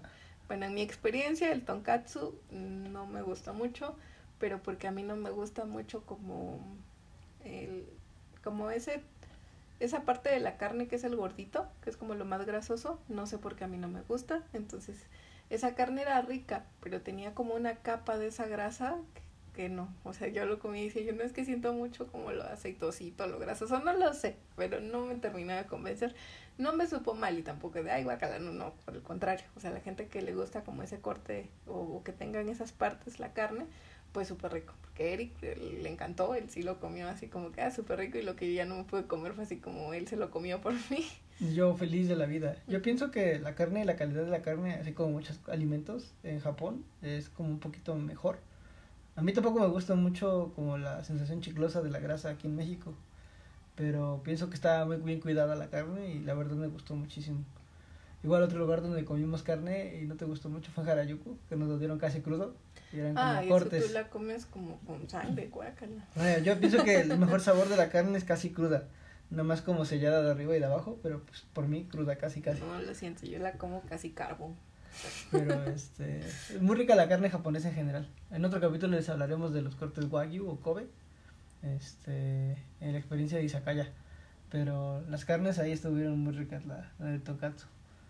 Por último, el platillo más emblemático y más conocido por todos sería el sushi. El sushi, sushi. el sushi. Según la historia, como muchos de los platillos japoneses, viene de China. Al principio era conservador para el pescado, o sea, se cocinaba el arroz y se juntaba con el pescado y unas especias y funcionaba como un refrigerador. El arroz de el primer primer arroz del sushi. Y así podían como conservar su pescado para días. Ah, ok, eso no lo sabía. No, ni yo lo sabía. Eh, pero en el año 718, este, un tratado denominado Yororitsurio hizo que el arroz de sushi se usara como pago para los impuestos. Así que se, se hizo de otra forma, ¿no? Y tenía como más presencia en la sociedad japonesa. Pero lo que se conoce como este, sushi vino de Osaka también. Sí, o Eh. sea, Osaka es la onda. Es el rey de todos los platillos en Japón casi, este, o los más populares al menos. Eh, ahí se combinó con el vinagre de arroz y tuvo el sabor característico que tiene hoy en día el vinagre más el arroz. Pues es como muy sabroso, ¿no? Sí, sabe muy bien. Bueno, aquí yo lo preparé, pero era vinagre de manzana porque no teníamos vinagre de arroz. Ajá. Vinagre de manzana con azúcar y sal para Ajá. que le dé como ese sabor, como, no sé, es rico. Sí, no, a mí me gusta mucho la, la comida que tú preparas y sabía muy rico el arroz. Eh, ya lo que es el, el sushi, digamos, lo que es el arroz con la carne, lo inventó un cocinero en la época Edo llamado Hanaya Yohei. eh, él inventó el término de nigiri sushi. Nigiri sushi básicamente significa el arte del sushi formado con las manos. Y a partir de ahí se fue como evolucionando conforme... Hasta que se hizo gourmet y ahora es carísimo. Exactamente, con los cortes de carne de diferentes calidades, este, las formas y, y modales, ¿no? De lo Para que implica comer. comer sushi, ¿no? Con los palillos, sin palillos, con el wasabi, que es como este condimento de... Es un Jengibre. ¿no? Ajá, Ujú. Picante, que es muy fuerte, por cierto, muy, muy fuerte en Japón. Eh, nosotros fuimos al mercado de Tsukiji a comer este específicamente pescado y pues yo quería probar sushi, ¿no? El sushi original es todo crudo, eh, no capeado con nada, no frito, es este sencillamente el, el arroz junto con el pescado, ¿no? Y cuando lo intenté probar con el ¿es wasabi o wasabi? Mm, Yo lo he escuchado como wasabi, pero no sé. Sí, ¿verdad? Ajá. Es extremadamente fuerte, no lo pude yo tolerar al menos. Eh, Preferí con la, con la salsa de soya, este, que yo pedí, pedimos un combo, ¿no? Era un combo, lo que pedimos en Tsukiji. Tenía, este, atún, salmón y la de erizo, ¿no? Ay, el erizo a mí no me gustó nada. Es un sabor muy fuerte la carne de erizo. eh, a- a- yo lo volvería a probar, pero yo pienso que a mí me gustaría como con alcohol, con sake, supongo, porque es un sabor muy fuerte. De esas tres carnes, ese es un sabor muy fuerte. Ay, a mí me supo horrible, así horrible como no sé. Yo lo comparo si alguna vez, que es muy probable todos los que vivimos en México, han pasado en alguna calle en donde les llegue así de golpe este el olor a, drenaje, así que pues, sientes que hasta se te metió. Así, para mí así me supo el erizo. No sé, me supo muy feo. Yo le decía que era como drenaje. Que como sabor drenaje, dices tú, ¿no? Y tú casi lo escupes. no, no. Bueno, no, no, no. Obviamente, estando allá, tú te respetas y te aguantas, ¿no? Me lo- Me, lo comí como. yo, yo represento México, necesito... Necesito no comportarme de una manera ofensiva. Entonces me lo comí, aunque me supo muy mal. No hice caras, no lo escupí. Pero dije, oh Dios mío, esto no sabe. Es un sabor que al menos para mí fue muy fuerte y muy desagradable. Pero bueno, esa es mi opinión personal. Realmente hay personas que, que probablemente lo comen y dicen, no manches, este sabor es como tan exótico que igual es rico, ¿no? Pero a mí en lo particular no me gustó. Este, y no lo volvería a comer ni con alcohol ni, ni con nada. ya Ahí sí tuve la paso, experiencia de no, se me hizo demasiado fuerte el, el sabor. Este, no sé si en la televisión o en donde vimos que los erizos comen. Ah, sí, tiempo después, ya regresando del viaje, aquí en México nos enteramos que los erizos se alimentan de su ano. Así que prácticamente pues comen su drenaje, ¿no? Así su caca, digámoslo así. No sé, pero mi jefe este gustó esa cosa que sabía su propia popó. Pero no lo sé, no sé. Pues según los japoneses también es como un gusto muy adquirido, así como que no tampoco es tan popular entre ellos, pero pues es como muy gourmet el asunto y exótico dirías tú, ¿no? Bueno, puede ser que sea eso como, ¿cómo le dicen? Este, ay, hay unos videos en internet como para gente fina, este, tutoriales, Tutoriales para gente fina, algo así, no sé, supongo que debe ser eso, supongo que mi paladar este humilde y plebeyo, no, de plano nada más no, lo intenté y no me gustó. No, yo sí le daría otro chance. Hablando del mercado de Tsukiji, eh, nosotros aquí en México solamente tenemos como referencia pues mercados de... Era altamente refinado, perdón. Ah, eso, ajá. Consejos de... ¿Cómo dices? No sé, no importa, tú sí. Este, los mercados de pescado o marisco tienden como a oler muy fuerte. A a haber muchas moscas, este, y como en condiciones como que ellos yo creo que considerarían como un poco insalubres, ¿no? Comparado Japón-México, el mercado de pescado. Pero allá en el, es todo un pasillo muy largo, lleno de, de puestos o negocios que venden mariscos cocinados y crudos. Nunca vimos ni una sola mosca, nunca no nos- huele potente. No huele ningún tipo de Bueno, o sea, sí huele ajá. a pescado, Ajá. pero no es un olor penetrante ni nada. No es molesto, olor ajá. Es agradable incluso. Bueno, yo no sé si es agradable, solo sé que es común. O Bueno, sea, más bien se sentía fresco, ajá, eso. Ajá, no es así como, como que digas, ay, apesta pescado, ¿no? O sea, huele, pero normal y sí, lo más loco de todo es que no había moscas, o sea, no había una sola mosca en ese mercado. Este, y lo chistoso es que eso no lo, nota- no, no lo notamos estando allá, sino aquí, no recuerdo a quién le enseñamos el video, este, que nos comentó así como, oye, ahí no hay moscas, ¿no? Y fue así como, ah, no es, sí es cierto, nosotros estuvimos ahí y efect- efectivamente no había moscas. Ajá.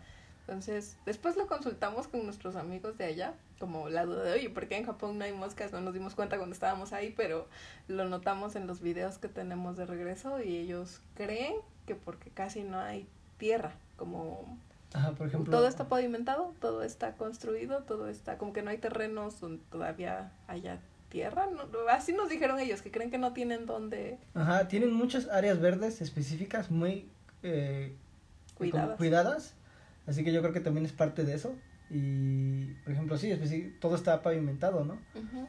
Eh, así que pues, suponen que es eso, pero realmente igual yo pienso que es como por el control de la basura, que es como a ciertas horas específicas y que casi no hay como Bueno, sí que es muy limpio. desperdicios o botes de desperdicios ni nada por el estilo. Y, y prácticamente no vimos ningún perro callejero y gatos callejeros tampoco. no- no, gatos sí vi, pocos. Sí vi gatos en la calle, pero que realmente ni sabes si son callejeros porque están bien gordi.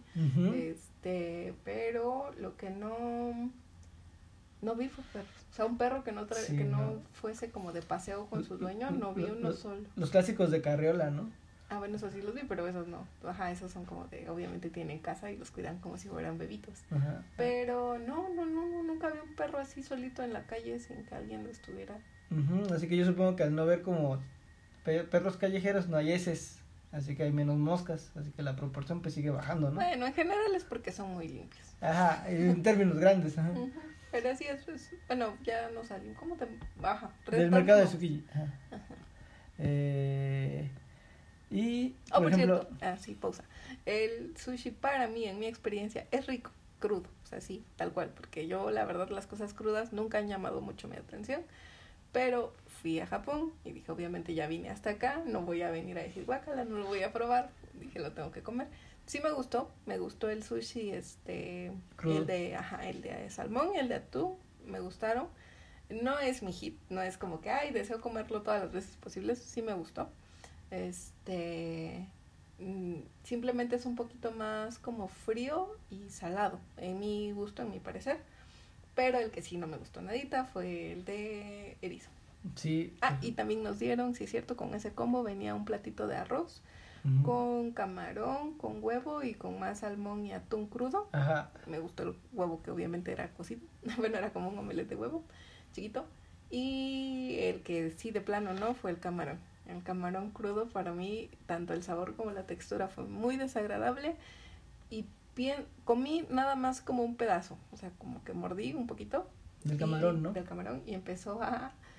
es- empecé a sentir cosquillas en mi lengua y empecé a sentir este comezón y dije, oh, oh. Y no llevábamos pastillas, este, ¿cómo, cómo? Antialergénicos, Antialergénicos. dentro de nuestro paquete de medicamentos se nos olvidaron los an- antialergénicos. Entonces yo lo mordí y dije, oh Dios, oh Dios, oh Dios. Lo bueno es que no pasó de ese cosquilleo porque obviamente ya no me lo comí. Y Eric se lo quería comer.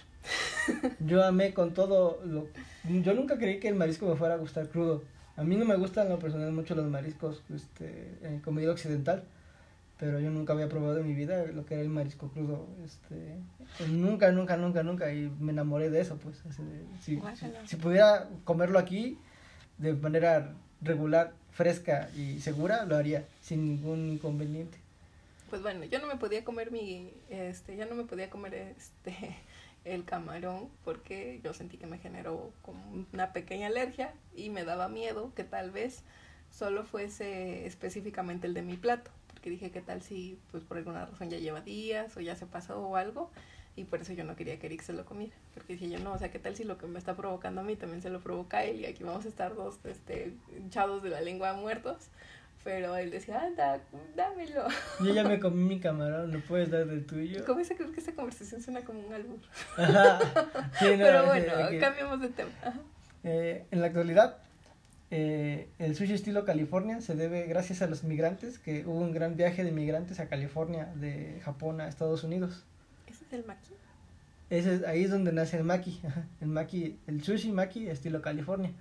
Y es el que todos conocemos de este lado del mundo. El que yo como un montón porque no es nada parecido al... Bueno, o sea, es como la versión... que- es como el sincretismo, ¿no? Del, no sé, del tradicional con lo que pasó en California, pero a mí me gusta un montón que esté con carne cocida, este, que esté al tempura, bueno, mí- mí- todas las variaciones que le han A mí el tempura este me gusta mucho también. En Ajá. realidad así lo conocí yo al inicio. Pero Que tenga aguacate. pero a mí la verdad sí me gustó mucho más con, pescado crudo. Pero sí, muchos ingredientes de, de el occidente pues obviamente nos agradan, ¿no? Porque estamos como familiarizados con ellos. Yo vi que aquí venden hasta uno que es de carne como de tasajo. Ah, sí es cierto, ¿no? Aquí en Oaxaca obviamente pues el tasajo pues todo el mundo nos gusta, ¿no? Ah, no sé, pero bueno, sí, obviamente. Bueno, el tasajo, gusta. pero no sé cómo sepan sushi. ajá. Nunca he pedido el maqui que es de tasajo. Eh, también el arroz moderno para el sushi nació en el año de 1956. Antes se ocupaba el arroz normal, digámoslo así. Así que aglutinarlo era más difícil. Eh, así que se mezclaron dos cepas de diferentes arroces y boom, se creó el, el arroz glutinoso. Y yo, boom, nació la marihuana sin semilla o cómo? Ándale, exacto, así como, eh, ¿qué es? Narcos, ¿no? Sí. Exacto, éxito, éxito total. Eh, y pues a final de cuentas todo el mundo ama el arroz en, en Japón, digamos. Sí es una realidad que comen mucho, mucho arroz, pero no es el único platillo que existe, ¿no? Y creo que el más emblemático pues es el sushi, pero obviamente todo el mundo cree que todos comen arroz y ya, ¿no? Eh, pero no se puede hablar de comida sin bebidas, así que estas son algunas de ellas. El calpis, como habíamos dicho, pues es una bebida láctica. Se puede mezclar con muchos sabores, así que es como multifacético en muchas circunstancias. También se puede mezclar con alcohol. Pues a ti te gustó mucho con alcohol porque no sabía nada, nada del alcohol y sabía muy dulce. Yo amo el calpis. Sí, pues es, pues como un, es como un Yakult muy chido, ajá. Prácticamente para los que no lo conocen y para los que sí, pues ya sabrán. Y no tan dulce. Ajá. Bueno, depende de qué tanto concentrado ocupes, pero a mí el calpis se me hace muy, muy rico. Sí, pues el calpis lo disuelves con agua y ya decides qué tan dulce quieres que quede. Y pues es un producto de color blanquecino, eh, de un sabor muy intenso y su caja pues rinde para varios vasos, que es como lo, lo chido, ¿no? También existe otra bebida que se llama Fanta Melón. Básicamente la Fanta Melón es de la marca Fanta, de refrescos de la de esa misma marca. ajá. Y su color ca- característico de esta bebida es el verde. Y su sabor es muy fresco y no muy empalagoso, que es muy diferente como a la a muchos refrescos en general que son como que testigan pues no o que tienen mucho mucho gas en cambio la Fanta Melón para mí fue como agradable pues no es un sabor muy agradable del refresco Sí, la versión de la Fanta de los japoneses está chida. A mí sí me gusta el refresco de aquí. Me gusta la Fanta de naranja, que es la que venden normalmente aquí. Creo que la de uva y una de grosella, no estoy segura. Pero sí, la Fanta melón fue como... Yo la probé más porque era como emblemática, ¿no? O sea, como que, ay, en Japón, pues la Fanta melón. Entonces yo la probé por eso. A mí me supo un poquito como a dulce, pero como dulce de caramelo. No sé cómo explicarlo. como chicle no como un saborcito como a chicle, no Ajá. lo sé, pero me supo muy rico. Y lo que sí es que solo la con su, bueno, yo solo la consumí la primera vez en un McDonald's de Japón, en Akihabara ajá. ajá, y otra vez en la Tokyo Tower, bueno, la Torre de Tokio. En, igual era como de comida rápida, pero era más tradicional porque ahí también pedí ese arroz con cerdo, Ajá, este, y lo acompañé con, con ahí sí con podías, Melón, ¿no? Ajá. ajá, Había varias bebidas, ¿no? Ahí. Ajá, ahí había como variedad. Entonces sí, a mí la Fanta Melón se me hizo así como... Ahí también la tomé en el aeropuerto. Sí, bueno, en realidad donde tenía la oportunidad de pedirla, la compraba. Pero comúnmente no está, por ejemplo, no es como que, ay, Fanta Melón con ramen, ¿no? Fanta Sí, Melón no. con gyozas. No, es muy raro que ese tipo de bebidas estén en esos restaurantes, como de comida más, um, no sé, Sí. tradicional. Ajá, yo pienso que es más para restaurantes de comida rápida, extranjeros sobre todo, y para combinis. Ajá, sí. Y pues hablando de Fanta Melón, pues obviamente está la, lo que es el melón pan, ¿no? Como antojo, pues está bien chido. Es un, básicamente es una, una Concha. Una concha, una concha mexicana, pero pues en sí para ellos tiene la forma del melón, pues, ¿no? Así como con las con los pliegues y Las cortes. vetas. Las vetas, eso, ajá. Eh, de todos los, los pan de melón que probamos en todo Japón, a mí mi favorito fue el de, el de Nara, en el andador de Nara, andador turístico. Era muy fresco, muy crocante, la, la, la capa de azúcar. Este, Pues yo pienso que es como una concha, solo que es más ligera porque no sé no sé cómo es el cómo hacen ahí la harina, el pan, todo eso. Es más ligera que una concha de aquí, pero hay de múltiples sabores. Por ejemplo, creo que yo pedí una de cookies and cream. Eh, tú pediste una de matcha. De matcha y otra de chocolate, creo. Ajá, no sé. Solo es eso, como que la variedad de sabores es amplia. Pero es muy rico, es un pan muy rico. Hablando de panes, nosotros igual a veces para ahorrar un poco de dinero en el día, comprábamos como alimentos para poder hacer sándwiches. Y dentro de- eso pues estaba el pan de caja, ¿no? El pan de caja, a diferencia de aquí, te lo venden como en paquete de cuántos panes, como... Son seis. Son seis, ¿no? Ajá. Seis o cinco panes, porque la caja te lo especifica. Creo que el más grande que yo vi era de ocho panes. Ajá. Y son panes sea, relativamente... rebanadas, pues, Ajá, rebanadas rebanadas de de pan. Relativamente gruesos, como de qué tamaño serían, como de dos centímetros. Serían como tres panes, digamos, del pan bimbo, como si funciona- fusionaras tres rebanadas de pan, así de gorditos. Y estaban muy sabrosos, ¿no? Muy crocantes. Cuando se nosotros lo, lo, lo metíamos al horno y salía como muy crocante y bonito. Este, pero es muy sabroso el pan en general de allá. Incluso el de los combinis, que es como el Oxxo, ¿no? Esos, esos panes están muy ricos también, aunque sean como panes no caseros, ¿no?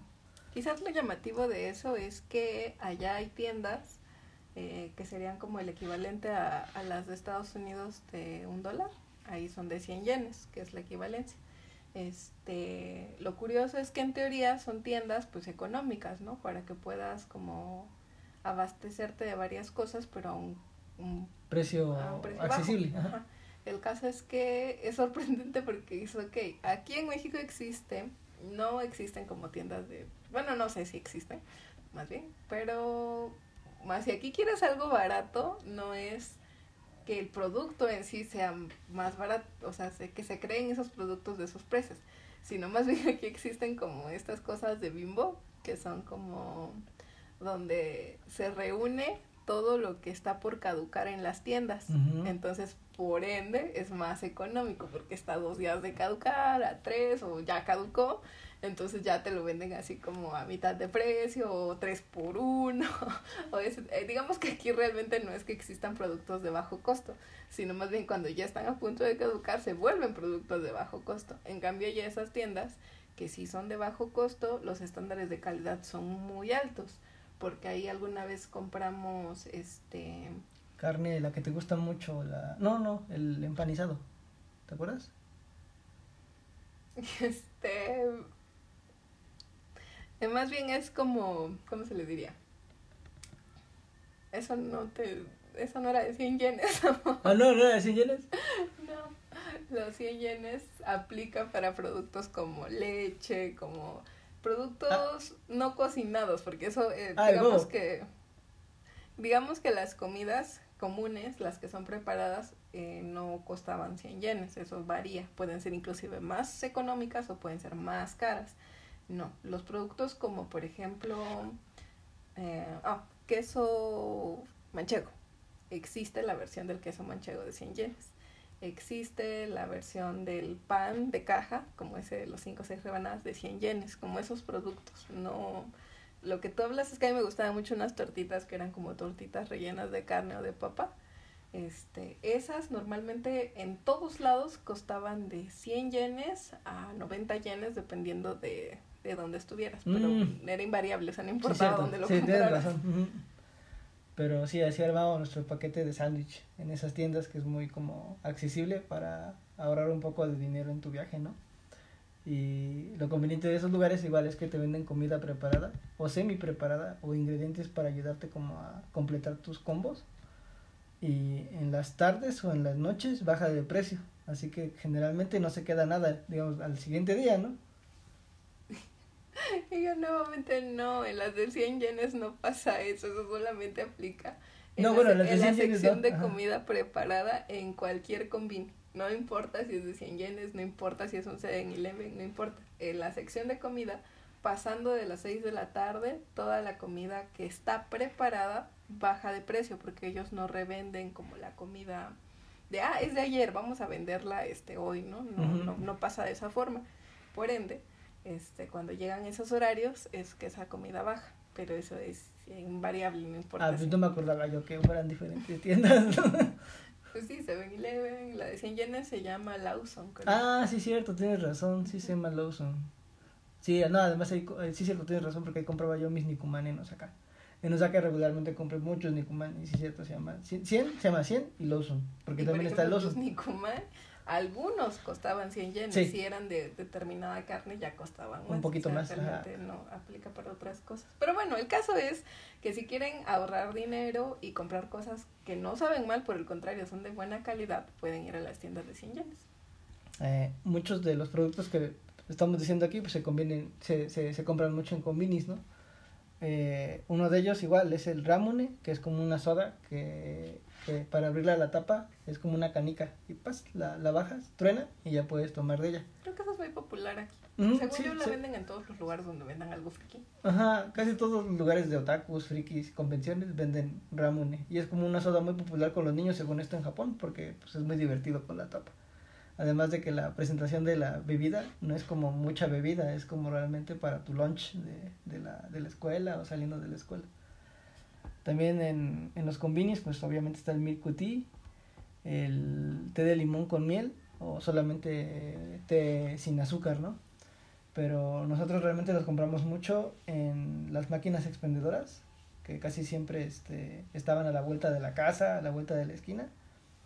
Ya si querías como mucha, mucha bebida, pues obviamente íbamos a los combinis porque ahí sí te venden como el... el- La versión grande. Ajá, la versión grande. las máquinas expendedoras te dan, así como lo que son aquí lo, o fueron, ni sé si todavía hay, las máquinas de refresco de lata, digamos que solo tienen un tamaño, el de no sé si son 500 mililitros, 600 mililitros la lata o es menos. En, allá funciona de la misma manera. Las máquinas expendedoras solo tienen medidas pequeñas.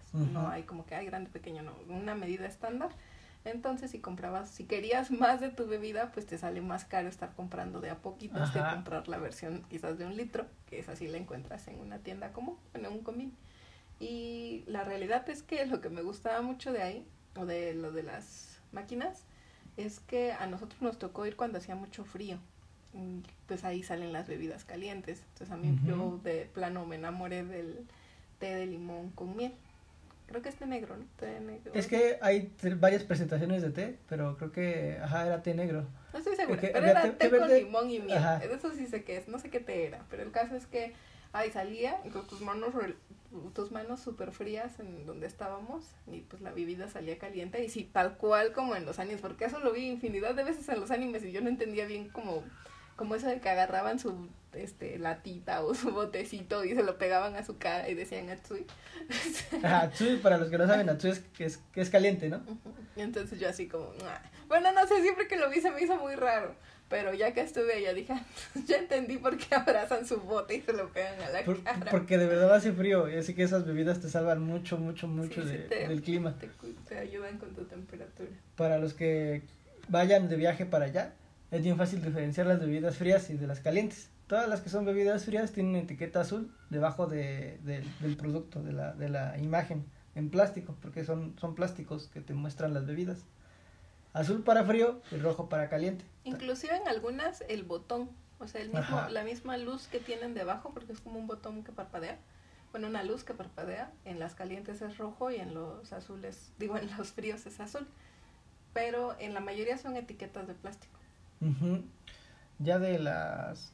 De, de, regresando a los test, ¿tu favorito fue ese o fue el Tea? A mí, Ay, no lo sé. yo, yo tengo preferencia para el Tea como para desayuno y para cena. Pero pienso que para quitarte el frío de verdad es el limón tea. A mí me gustan mucho los dos. No sé, porque por ejemplo, lo- bueno, más bien,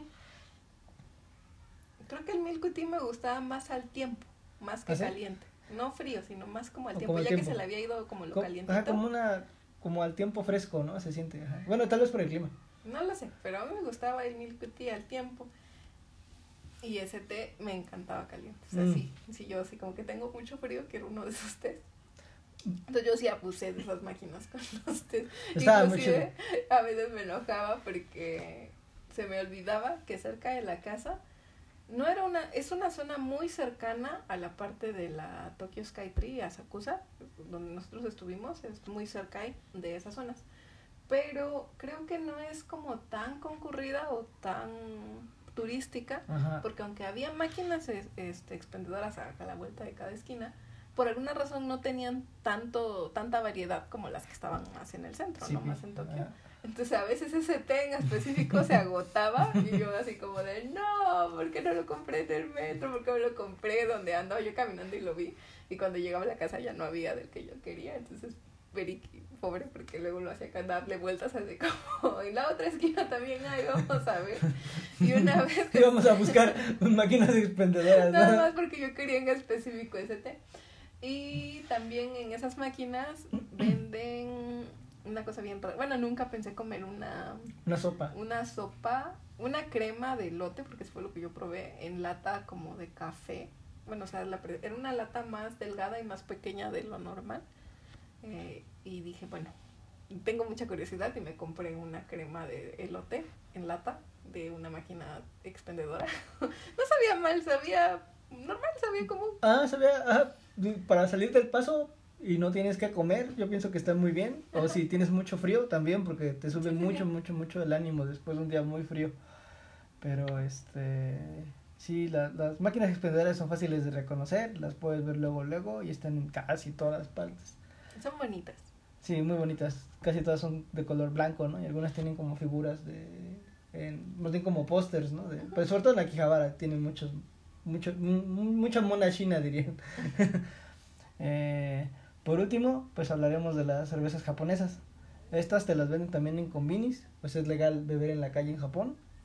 Y mucho, mucho en restaurantes. Generalmente, eh, donde te venden ramen, te venden cerveza. Donde te venden gyozas, te venden cerveza. Más bien, donde te venden comida, te venden cerveza. Eso sí es común, haz cuenta. O es agua pura, o es té, o es cerveza. Sí, yo pienso que al, al japonés común, de, o, oficinistas o lo que sea, les gusta mucho, mucho, mucho el, el acompañar su comida con cerveza. En mi experiencia, que yo no tomo mucho eh, cerveza, pero sí me gusta el sabor. Pienso que la cerveza, la cerveza japonesa, ya sea eh, Asahi o este Kirin, eh, son cervezas ligeras, aunque cuando pides tus alimentos o te traen tus alimentos, generalmente te dan una botella grande con un vaso chiquito de, de vidrio y tú vas tomando tus, tus porciones de alcohol, ¿no? Se me hizo muy agradable que fuera este chiquito porque tú vas como midiendo tu bebida sin, sin tanta prisa y pues te puedes acabar tu cerveza, tu bote de, tu botella de cerveza grande con tu con tu ramen y este sabía muy rico. Uh, Yo ahí sí no puedo aportar porque a mí no me gusta la cerveza. Bueno, muy poquito. Pues sí, pero en realidad este regresando a los ramens eh, hay demasiada variedad, ¿no? De ramens. Eh, ya sea de consistencia de sopas, colores, sabores. Uh... No, pero sí, la verdad no puedo decirles nombres porque la bueno, muchos no lo supe leer, simplemente me dejé llevar por el aspecto. Pero hubo uno de color blanco que se me hizo súper mega rico y que tenía este guiosas como de, de, de camarón o de cangrejo, no estoy segura, pero eran de marisco, que venían flotando en el... ¿Fue en la plaza de Careta? Creo que sí. No me acuerdo. No, no, no, no fue ahí, fue en este Odaiba. En Odaiba. Porque en Careta fue cuando pensamos que era japonés y era comida china. Ah, sí, cierto, sí. Pues, mm, de hecho, muchas de las cadenas que, que venden eh, alimentos japoneses son de origen chino, como tal, o son empresas chinas. Así que tienen como ese sazón chino, ¿no? Pero cuando son dueños japoneses, pues obviamente tiene como otro giro de sabores. Pero, este es muy interesante cómo es que existe una gran variedad para un platillo que solamente tiene fideos en sí. Eh, ya sea carne, carnes de cerdo, de pollo, eh, mariscos. puedes poner de todo. Ajá, es, es un platillo universal que se va a encontrar en diferentes formas, en diferentes lugares. Mundial. Eh, eso, ajá, exacto. Porque universal no lo sé. Pero este es muy interesante cómo es que realmente pruebas todos los tipos de ramen y todos saben muy distintos, aunque tú creas que son como similares, ¿no?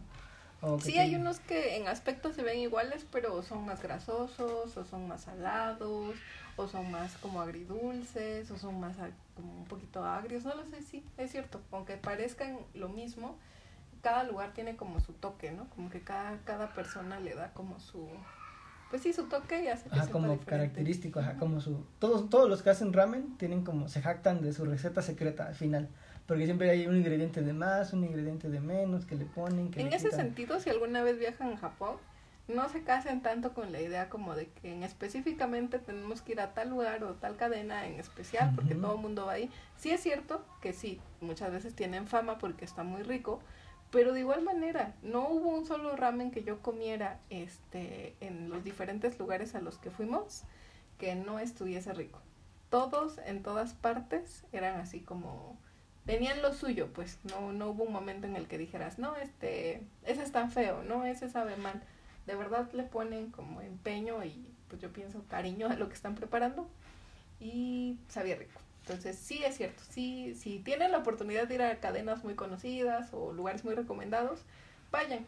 Pero Eric y yo tuvimos algunas veces la experiencia que ya teníamos hambre y eran colas larguísimas y no queríamos esperar de media hora a Ujú. 50 minutos para pasar. Entonces optábamos por alguno que estuviera cerca, muchas veces al azar, y ninguno nos decepcionó. Ninguno fue así como que, ay, está feo, este, está chafa o está muy caro y muy, no sé, sin sabor. Realmente toda su comida fue como muy agradable. Hablando A de... excepción del este, erizo. el erizo no, dices, ¿no? No, el erizo no. Eh, hablando de, de términos de ramen, ah, ¿cuál, ¿qué prefieres tú? ¿La pasta delgada o gruesa? Delgado. Sí, ¿verdad? Es como un poquito más fácil de comer y sabe muy, mucho, mucho al caldo, ¿no? Eh, en nuestra opinión también comimos como ramen con, más bien ramen udon, que es como la pasta un poco más gruesa, a mí no me gustó mucho. Eh, y tampoco me supo mucho el caldo. Ah, estaba rico, pero no era como un ramen ramen, pues, ¿no? Eh, Bueno, obviamente desde nuestro punto de vista. Ajá, obviamente, ajá, porque no somos de ahí, ni tenemos la Como costumbre. desde nuestro, nuestra perspectiva de extranjeros hacia la comida japonesa. Ajá, Pero, pues quién sabe, cada quien tiene su gusto y a mí en lo personal fueron los tallarines que eran, de, digo, las, Los la delgados. pasta que era delgada. Ujú. y también como, en mi opinión, pues igual, la, la, la- el caldo muy espeso. No importa el color, pero muy, muy espeso. Siempre me gustó muchísimo que fuera espesado. Además, en las cadenas que te venden como la, la, con la, con la máquina en la parte de afuera y puedes picar con las fotos, ahí puedes añadir cosas a tu ramen, ya sean huevo, eh, ya sean este... Ah, sí, carne, le Más- puedes poner aditamentos. Ajá, más tallarines, más caldo, más de lo que tú necesites. Eh, y eso pues hace más chido la experiencia, ¿no? Eh, de puestos callejeros, no me recuerdo yo. Realmente yo creí que cuando íbamos a ir a comer a Japón, pensé que, iba a que íbamos a encontrar muchos puestos callejeros, así como lo que se veía en, en muchas series o muchas películas. Y eso ya casi no se ve, ¿no? Solamente me acuerdo mucho, mucho, mucho de Asakusa y de los yokochos, que son calles específicas con comida, pero... Bueno, ajá. Pues es que sí hay, pero más bien su comida callejera ya es más como establecimientos pequeños, o sea, son locales comerciales, porque obviamente yo quería como casi casi encontrar la carreta, bueno, no sé si es una carreta, ¿no? Pero parece como... Es una escena muy clásica de anime y en Ranma y medio es lo que el papá de Ranma le roba al papá de Ukio. Ah, el, Eso ajá, como el- el- carreta. El, puesto de Economiyaki, Ajá, exacto. que, que es como, bueno, es que parece una carreta porque la va arrastrando y parece que tiene ruedas, pero no creo que el nombre sea carreta.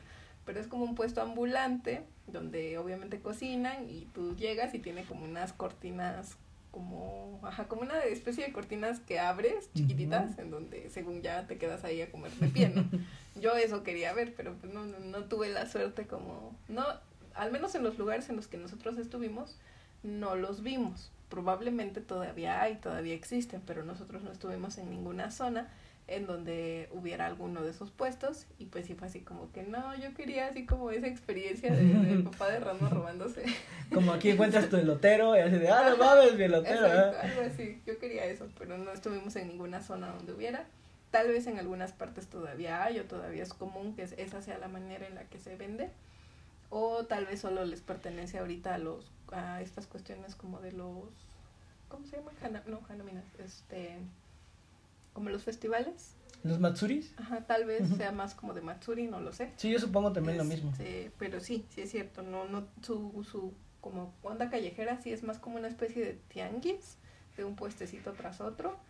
Y fue ahí donde comimos el, la primera vez el aquí y donde también comimos creo que las, ¿cómo se llama? Las bolitas de pulpo. No, no es cierto. No. Este, bueno, una cosa bien rara que era como queso, este, como una banderilla de queso, pero la Ajá. podías comer con, yo la comí con capsup, yo la comí salada y Eric lo comió con azúcar. Estaba muy rico en Bueno, ajá, en, en, en afuera de uno de los, de los templos de Bueno, al lado del lago de Núfares, ahí fue donde comimos eso. Y nuestra experiencia en Yococho fue ahí mismo en Bueno, en el, en el Yococho de Bueno. Eh, Ah, son, son calles donde están repletas de... de... Ambulantes, por De así ambulantes, decirlo, ajá. pero ambulantes dentro de sus locales. No, hay como un ambulantaje como aquí, ¿no? O como se vería aquí un puesto ambulante. y te venden de todo, ¿no? Y nos gustó mucho en lo personal los que eran los kebabs, que es como muy diferente el sabor que hemos probado de kebabs aquí en México. Y los long potatoes. Los long potatoes son papas fritas, pero largas. Y no las esperábamos tan ricas, ¿no? Para mí era como un antojo muy, muy X, pero la verdad estaba muy chido. ¿Qué otra comida co- vimos ahí que no? O que sí. Eh, ah, cierto. No, pues creo que eso es todo, ¿no? Eh, pero básicamente hay muchas cosas que seguir probando o que repetir de comida dentro de la comida japonesa. Sí, porque nosotros eh, queremos viajar de nuevo para allá. Igual queremos comer todavía un montón de cosas. Que nos hicieron falta o que queremos repetir, exactamente. Pero en resumidas cuentas, la comida japonesa es rica. Es Ajá. muy rica. Solo, eh, como cualquier comida, tienes que encontrarle el gusto. Si es que no te llama la atención ese tipo de comida. Si te llama la atención la cultura japonesa y todo lo que conlleva, toda la comida te va a gustar o le vas a encontrar como el sabor para hacerlo agradable. Claro, tal vez como a mí hay algunas cosas que digan, "Mm, no, esto no es lo mío, pero en su mayoría es muy, muy rico. Sí vale la pena arriesgarse. Sí, sí valió, nuestra experiencia sí valió la pena, ¿no? Sí. Eh, bueno, por el día de hoy eso es todo. Ah, para las personas que nos estén escuchando, próximamente esperen sorpresas de nuestra parte. Estamos pensando en regalarles unos dibujos hechos por nosotros relacionados a estos podcasts que estemos realizando y pues este esto ha sido Puricura.